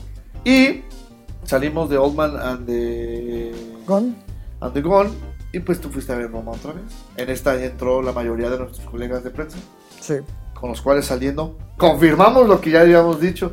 Todos salieron así de ah, unos un par sí extasiados así de Yo lloré. a- al borde de que se, se- se tuvieron que ir al baño a secar los pantalones. Este, pero pues, en general todos coincidíamos en que está difícil la pelea por el Oscar a mejor lengua extranjera. No como lo pintaban de que ya es suyo. Ojalá, ojalá porque como mexicano, ojalá.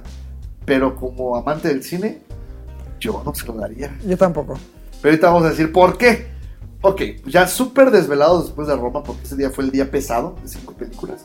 Seis para, algo, para mí. Para ti seis, nos fuimos a dormir y al día siguiente, tempranito, vimos Una película de... una película caótica. una película de esas que cada año te encuentras y es por las que dices, ¿Por qué me levanté? ¿por qué me levanté? Exacto.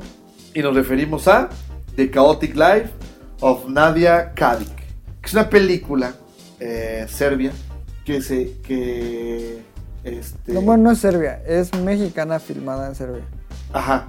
Por una chica que estudió en, en- allá en Serbia, con- en la escuela de Belatar. Y pues dice que durante todo el tiempo que estuvo allá estudiando, ideó una trama. Y la historia va de una mujer que tiene que luchar contra el autismo de su hija. Así es, es una mamá soltera, su empleo no le da los fondos suficientes para hacerse cargo de las consultas y medicamentos que necesita su hija. Entonces se nos trata de contar como toda esta frustración que esta mujer sufre por todo este tipo de circunstancias, Ajá. que hasta cierto punto se logra. Eh, si vemos la frustración, Sí. eh, se entiende, pero la verdad es de que el guion, la historia es plana, muy Y déjalo plana. plana. Técnicamente la película es muy deficiente. Sí, Y la verdad es que está bien. Yo le valoro el que se presente en este festival y se enfrente a producciones como las que ya habíamos visto días sea, antes. se está enfrentando a museo. Ajá, o simplemente de entrada al museo. Niñas, bien. Pero que yo creo que sí está para otra liga, no para este tipo de golpes.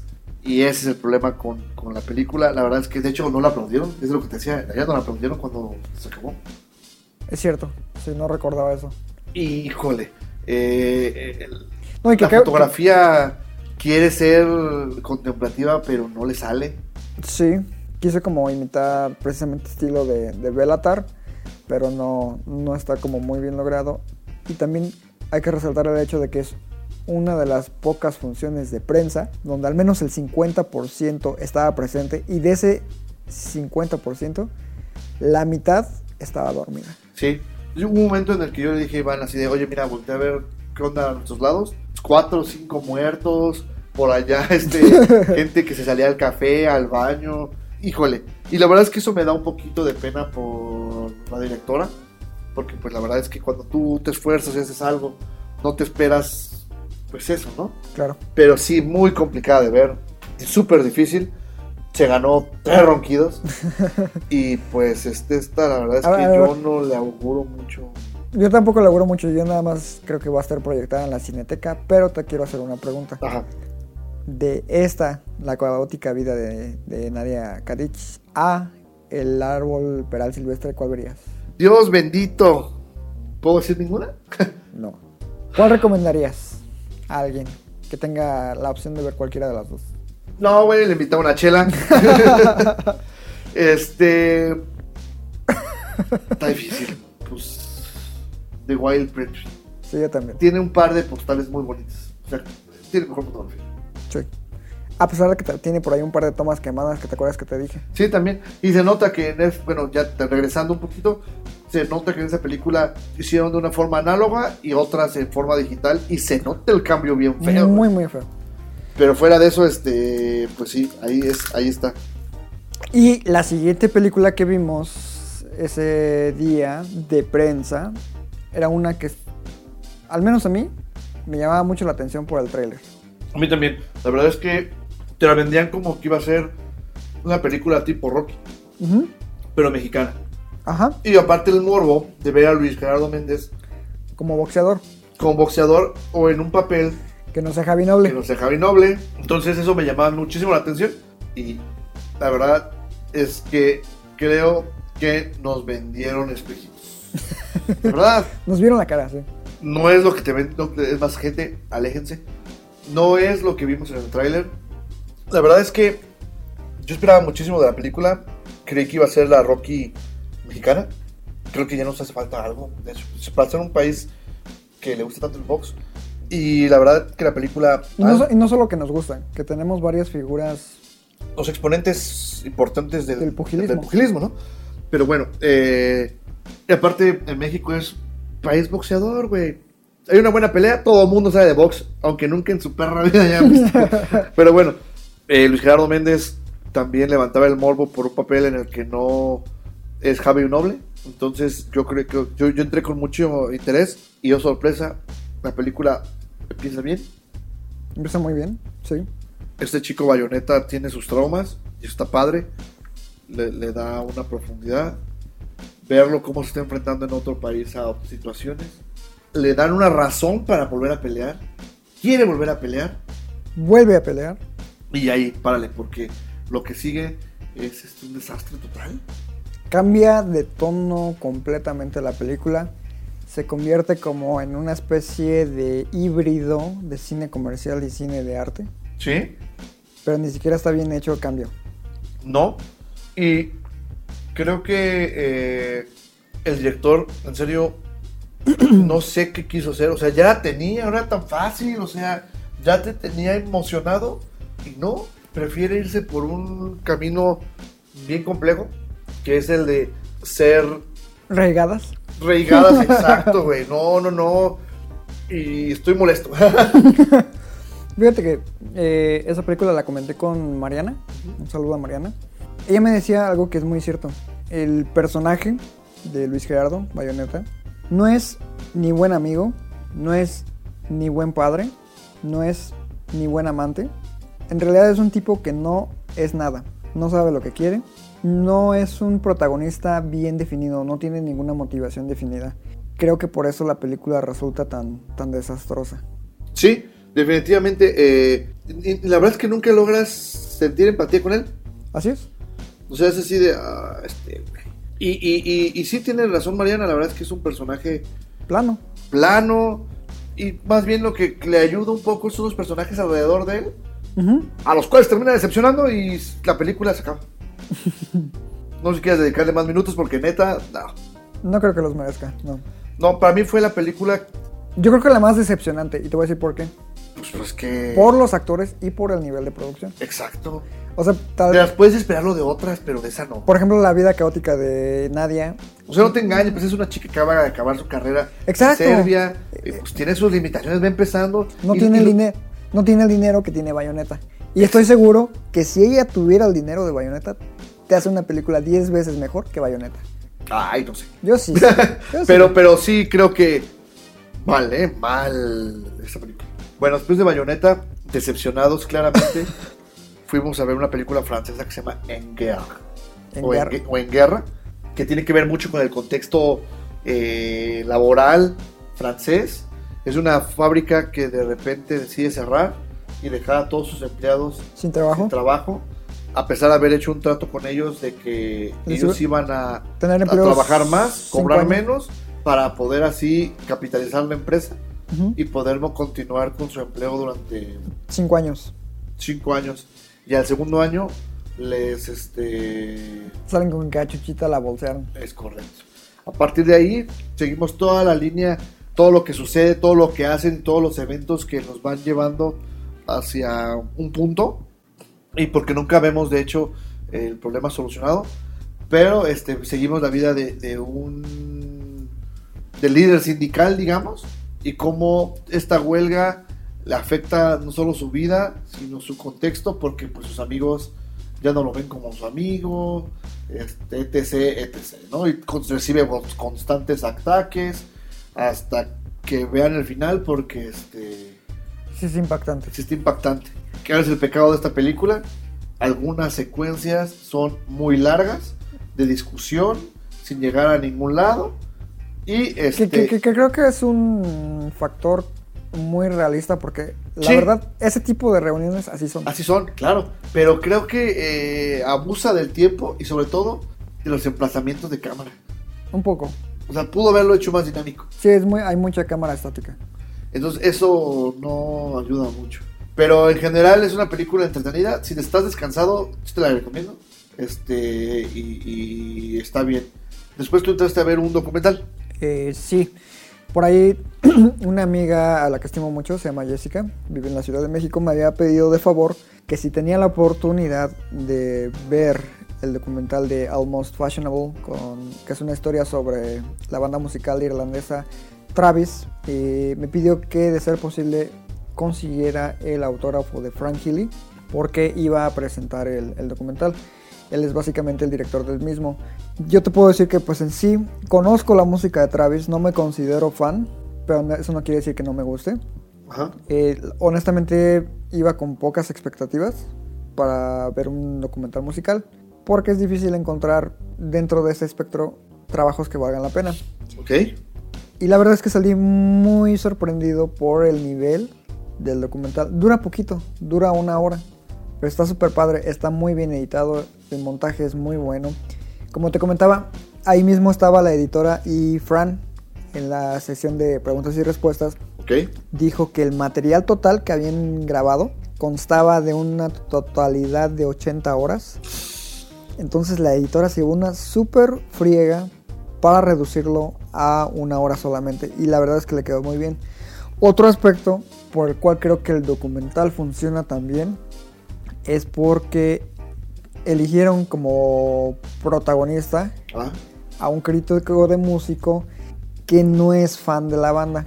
De hecho, al inicio empieza con una llamada a ese tipo y Fran le dice, oye, ¿no quieres hacer un documental sobre nosotros? Y ese güey así de, "Am, no. así, o sea, así de, no. ¿por qué? ¿Pero por qué lo haría yo si no me gusta tu música? Precisamente por eso te queremos. Y me agrada que no seas así como nada más una carta de amor a la banda. O sea, te van poniendo puntos de por qué mucha gente los odia, por qué no les gusta. Pero ellos te, básicamente te dicen que pues, no se trata de eso, ese no es nuestro giro. No queremos ser la mejor banda del mundo. No queremos escribir la mejor rola del mundo. Simplemente queremos escribir música para nuestra familia, para nuestros amigos. Y si le gusta a la gente, está chido. Está, está muy padre. Y la verdad es que Frank Healy es un tipazo.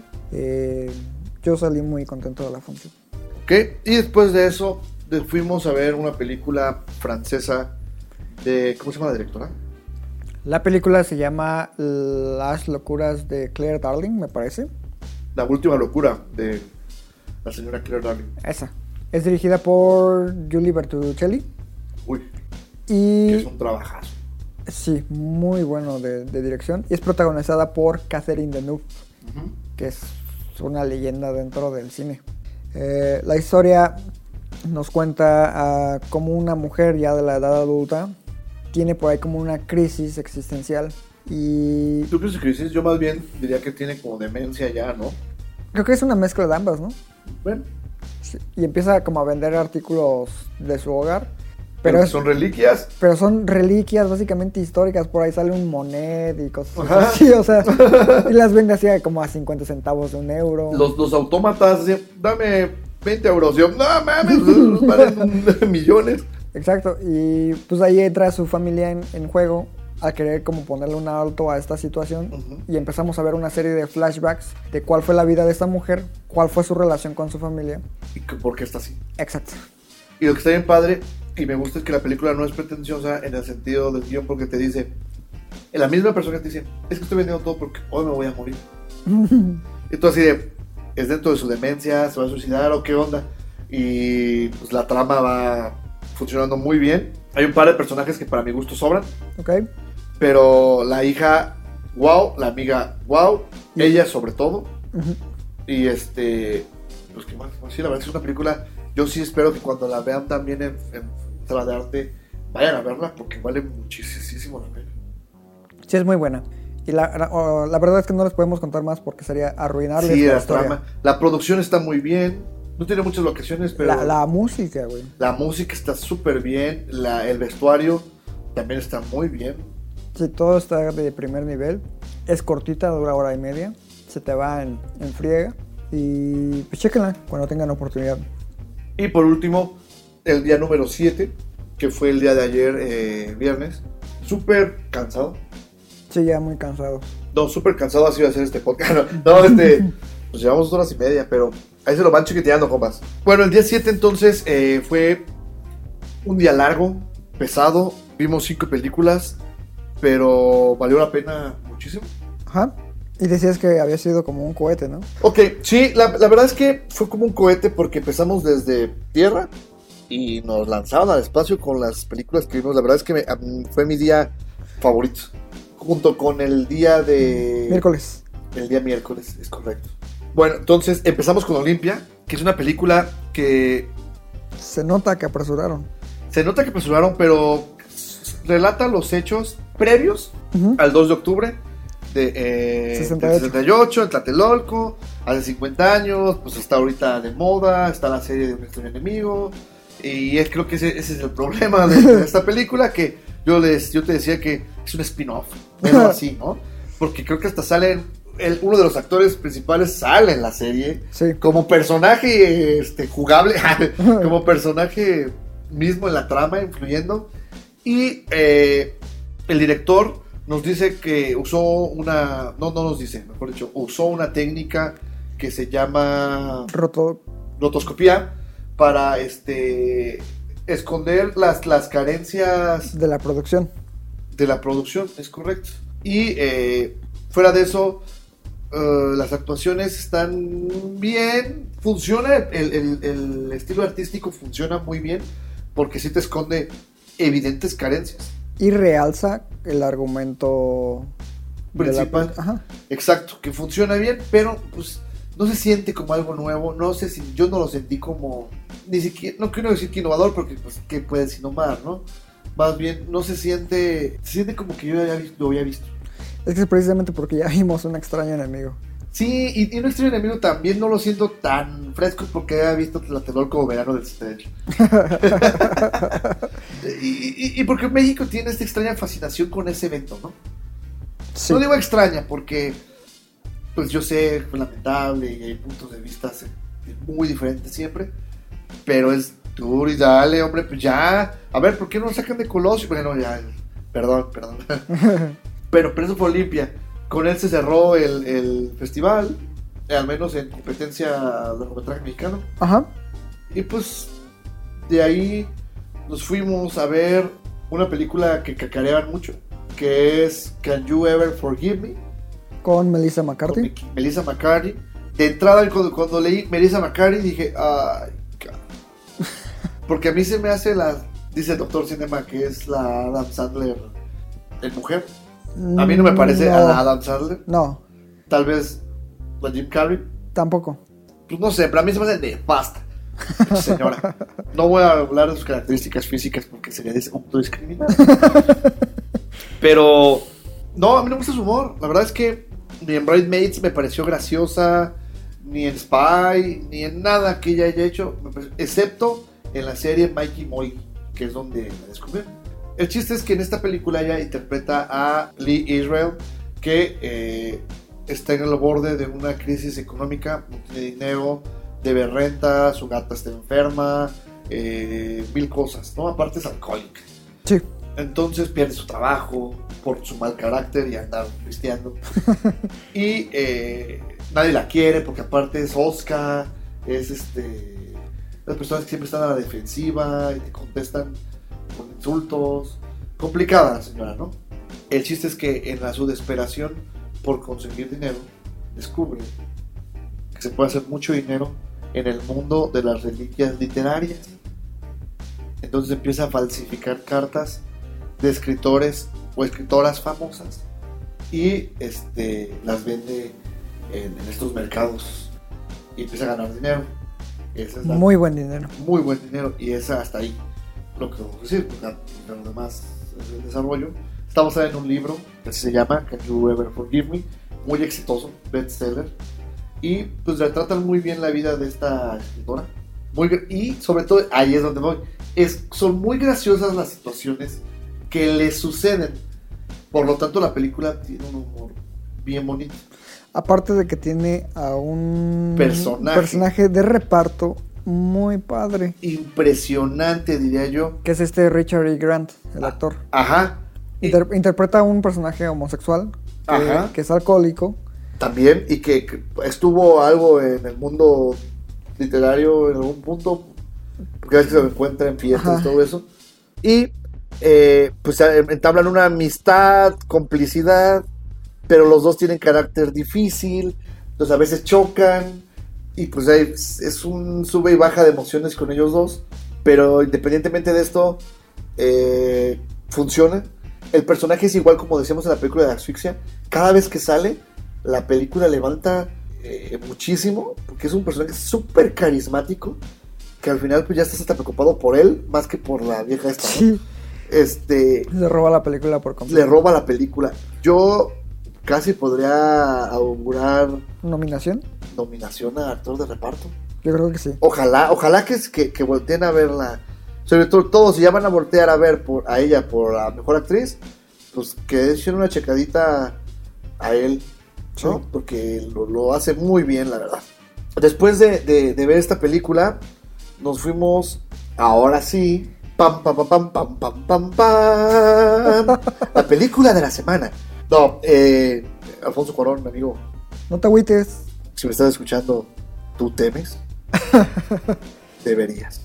Porque Pavel Pavlovsky, ¿sí se, sí se menciona así, güey? No, es Pavel Pawlikowski. Pawlikowski, sí. Pues que la W, Pavli, Pawlikowski. Pa- Pawlikowski.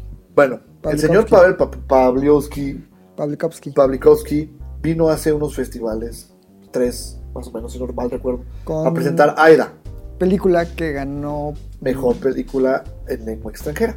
además de mejor fotografía. además de metodología. Y yo no creo que alguien pueda discutirlo. No. Ok, el señor, que por cierto es súper, súper, súper accesible, vino a presentar su más reciente material. Y ¿Qué? se llama Cold War. ¿Cómo hacer que Roma valga madre? se llama Cold War. Y Dios bendito lo que nos presentó. Para empezar, es una película en blanco y negro. Por lo tanto, ya desde ahí sabes que la fotografía o funciona O no funciona. o no funciona. Y dos, pues Roma es en blanco y negro, entonces el trance está cantado, ¿no? Ok, ¿qué sigue? La historia. Es una historia de amor. De amor y desamor. Pues sí, Es- es, es que es, es, es, es- un amor... De, de esas- De hecho lo dijo, muy caótico. Exacto, es de una pareja que no puede estar junta, pero tampoco puede Pero estar separada. Ajá, exacto.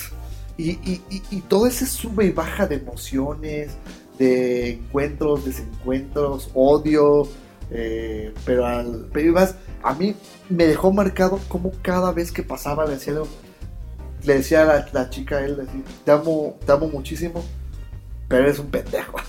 O- Sí, casi, casi. o, eh, me, me- me vuelves loca, pero así te sigo amando. Entonces, la verdad es que... eh, O, o de te amo hasta el infinito, pero eres una zorra, ¿no? También le dice por ahí. Ah, también, exacto. O sea, híjole, bien fuerte, pero con un súper poderosa. El mensaje es así. Y aparte es súper sutil. Sí, o sea, híjole. Le, sobra el corazón que le falta a Roma. Exacto. Punto. Es lo que yo dije. Este, las actuaciones son, son dos actores, este, decir Es el- no, es, es, es Joanna Kulig Ajá. y Thomas Scott. Y la verdad es que mm, Joanna Kulik, guapísima. Yo nomás estaba esperando que ella saliera en pantalla porque la ilumina con su belleza, en serio. Muy, muy bien su papel de, de mujer eh, culta, pero de carácter fuerte, no dejada. Híjole, súper bien. Y Thomas Scott, eh, en la contraparte, súper culto, estudiado, refinado, este, todo un gentleman. Exacto. Y este, híjole, funcionan de maravilla los dos. Tienen una química impresionante en pantalla.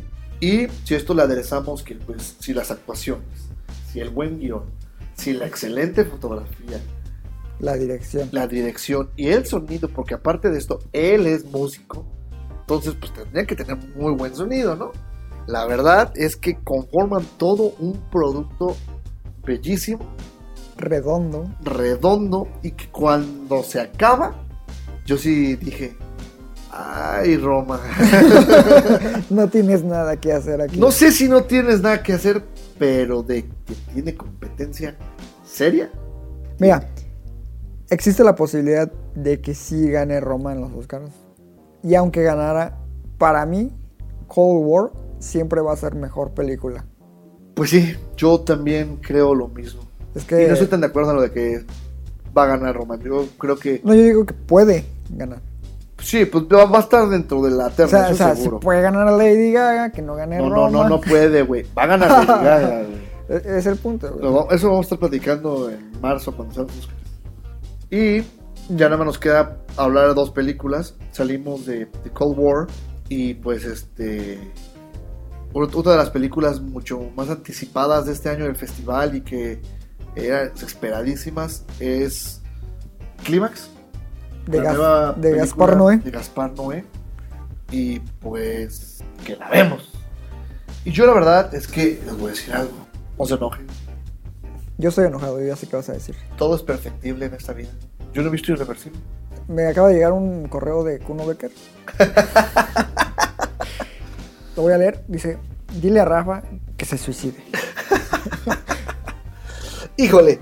No, no, no. Sé, sé el, el mito de la escena de Mónica Bellucci.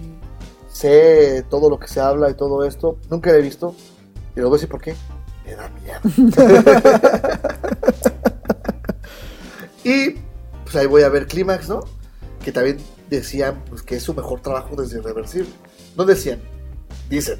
Dicen. Y lo hemos confirmado. Pero yo no, porque pues, yo no he visto nada más. Pero tú dices que sí. A mi gusto sí. Aunque es. Bueno, Tiene sus cosas, claro, claro.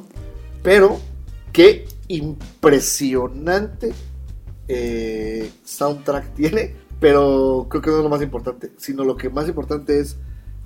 Me sorprendió la sencillez de que en una locación cerrada, te lleva a la locura. con pasillos largos, y que cómo maneja la iluminación Y el manejo de cámara. y el manejo de cámara te produce una claustrofobia bárbara.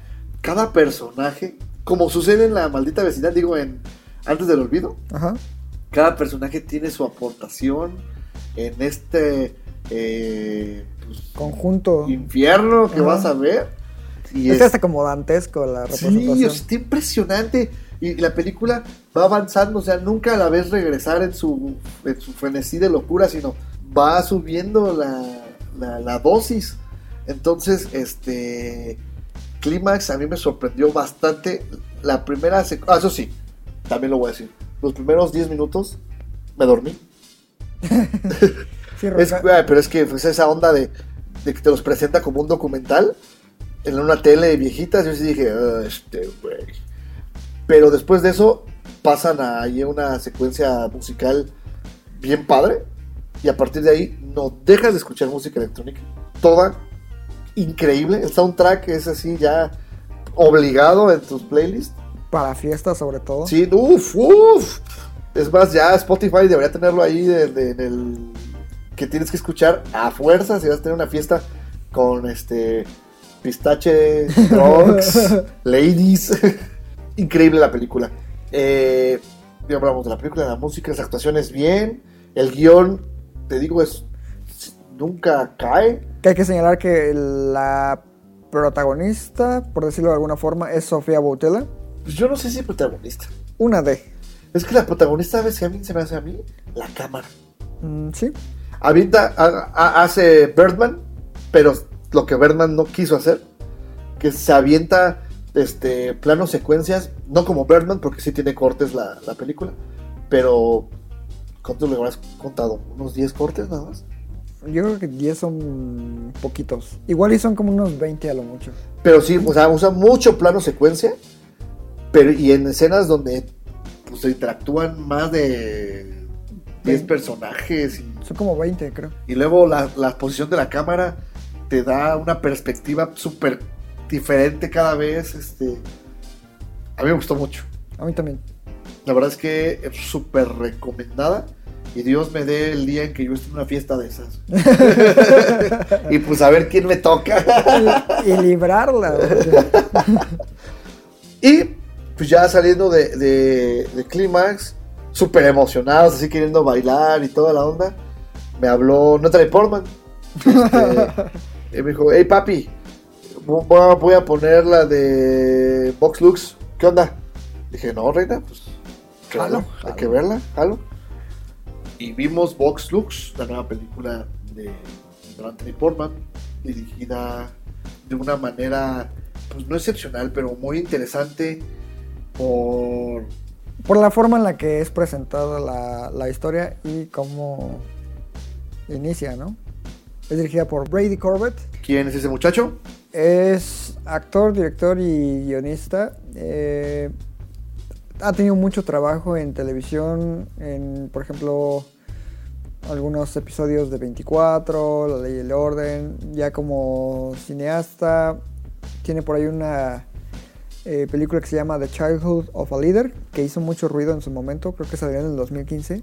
Sí, sí tienes razón, sí llegué a escuchar de. Sí, dicen que, que está bastante interesante. Y Vox Lux, la razón por la cual nos llamó mucho la atención es porque dicen que estaba muy bizarra y porque tenía una actuación muy buena de Natalie Portman. Lo cual, uno es cierto y dos no. Mejor dicho, uno no y dos sí, para mi gusto. Sí, no es tan bizarra como se nos hizo pensar. No es tan bizarra. Y eh, te voy a decir por qué yo creo que no. A mí no me pareció tan bizarra. Fuerte sí. Bizarra no. Y actuación de Natalie Portman, sí, increíble. Este, Lady Gaga está en problemas. Así debería llamarse esta edición. Este, especial Festival Internacional de Cine de Morelia. Todos están en problemas. y es que eh, eh, eh, creo que muchos lo que he leído es que no les gustó tanto que Natalie Portman no sale el 100% de la película. Y es verdad. La verdad es que el primer que te gusta, 40% de la película es una... Bueno, es, es la infancia de- del personaje de ella. Ajá. Entonces, pues no, no, no interviene como quien dice Natalie Portman. Pero la verdad es que el parecido entre Natalie Portman Y Rafi Cassidy. y Rafi Cassidy que, que la conocieron desde chiquita en Tomorrowland y luego ahí en The Sacred de, The Killing of a Sacred Killing of the Secret Deer. Muy guapa la niña, se ve que de grande va a estar este, más guapa. Me espero, reina, ¿eh? Este, y eh, también aparece como la hermana de, de Rafi, eh, o de Celeste, como se llama en, en la película. Esta chica que nos deslumbró en Nymphomaniac. Volumen 1. Ajá. Tú te piensas en el 2 un tantito, como en una retrospectiva, algo así. Ok. Pero bueno, la historia va de eh, esta chica que vive un evento traumático, hasta ahí para no spoilerear, está increíble esta secuencia. Empieza muy, muy Sus 10 fuerte. minutos así te dejan el corazón a tope. Después va, vuelve a suavizarse, pero vas teniendo ahí como que el morbito de ver qué onda. Hasta que llegas a el eh, a la época de adulta, donde ya es Natalie Portman. Y este, la actuación está súper padre. Es una actriz, una cantante de pop que este, fue como la portavoz de una época y de una generación con respecto a temas de violencia y que precisamente en el lanzamiento de su sexto disco, en el concierto de lanzamiento, hay un suceso que la vuelve a poner en el ojo del huracán y puedes ver todas las carencias que Emocionales. emocionales con las que ha tenido que cargar y, y su conflicto con su hija, con su manager, con su esposo, no, con su hermana, e incluso con la que es también su representante. Sí.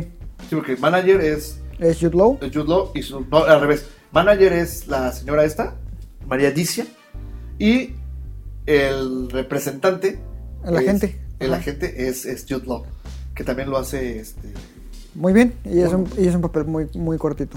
sí, pero también lo hace bien. Y, y la química entre ellos desde Closer, este, intacta, creo yo. Sí. Muy bien. Y este va a salir comercialmente, estoy seguro. Sí les recomendada. De hecho, yo sí la voy a comprar, este, porque No, es porque la verdad la actuación de Natalie Portman a mí me parece tan o del nivel de, de, de Lady Gaga. Black Swan. La única diferencia es que Black Swan, toda la película gira alrededor de él. Sí, es cierto. Pero fuera de eso, este, Vox Lux, bien. Sí, yo la recomiendo también. O sea, parece bastante dentro de su estilo. Cumple. No es bizarra a nivel. ¿Qué, te- qué te gusta? Todos te habían dicho que era la, la- la nueva Neon Demon y yo, ah, párale. No, y tampoco le llega, no sé, a un trabajo, digamos, de Jodorowsky, porque también es súper bizarro. No, no, no, no. O sea, está normal, como te digo, o sea, fuerte, sí, lo- lo- los primeros 10 minutos. Después, pues ahí va. Pudo haber sido más arriesgada en algunas cosas. Sí. Pero bueno, Rafi es todavía menor de edad, entonces. Sí. Este, la otra hermana, pues ya sabemos que Maniac le gusta el desmadre, entonces, pues, ¿qué esconde? Y, y, y Natalie Portman, muy bien, la verdad es que esas 40 minutos 50 que nos regala, uff, sobre todo la escena del, del restaurante, a mí, bien, Sí, es, es muy fuerte esa escena y creo que de- es cargada de muchas emociones, ¿no? resalta con exactitud en qué estado se encuentra el personaje a nivel mental. Y justamente eso casi cierra el- nuestra cobertura, Cobertura. del Festival Internacional de Cine de Morelia. La verdad es que ya nos vamos a empezar a despedir por dos cosas. Uno, porque llevamos dos horas 50 con, de grabación. Y número dos, porque este, vamos rumbo a ver la última película que, que adquirimos, que es eh, Acusada. Acusada, una película argentina, que incluso nos, nos por ahí nos hicieron la petición especial, nos encanta que nos hagan peticiones para ir a verlas y comentarlas con ustedes, y nos hicieron la petición de, de- de verla, lo vamos a hacer, les vamos a traer yo creo que en el siguiente podcast pues nuestro, Veredicto. nuestro veredicto, les, les agradezco mucho que hayan aguantado hasta el final, si ya llegaron, y si no, pues sorry, en partes, la verdad es que fue un festival súper rico, con grandes películas, Sí. y, y, pues muy agradecido con, con la organización. Hay un par de detalles que no quisiéramos ahondar en ellos. Y solamente agradecerle al Festival Internacional de Cine de Morelia por recibirnos como cada año para realizar esta cobertura. No, pues nada más eh, me resta, como dices, agradecer a los que llegaron al final de este podcast, que es muy largo a comparación de los anteriores. Creo que se compensa un poco por el hecho de que la semana pasada no pudimos publicarlo. Pues sí. Es como, este cuenta por dos. Y pues ya estaremos hablando de toda la información sobre el mundo del cine en nuestro sitio, en redes sociales, en las próximas semanas. Y como ya saben, pues nuestro podcast lo encuentran tanto en Spotify como en TuneIn y en Apple Podcasts. A partir de el día lunes, ya, ya, ya ahorita ya pueden encontrar algunas críticas de, de las más películas este, de- que pudimos escribir en nuestros ratos libres para tenerlas en el sitio. Está Halloween, Iván se compromete a tener Assassination Nation y este y ya vimos pues todo lo que vimos, lo que escucharon que vimos va a estar ahí más desmenuzadito, Claro. ¿no? Y esperen los comentarios de Rafa de Ni tú ni yo en, la, en el próximo capítulo.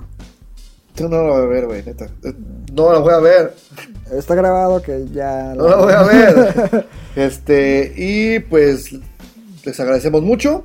Yo soy Rafael Rosales. Y yo soy Iván Belmont. Y recuerden que Amamos el cine.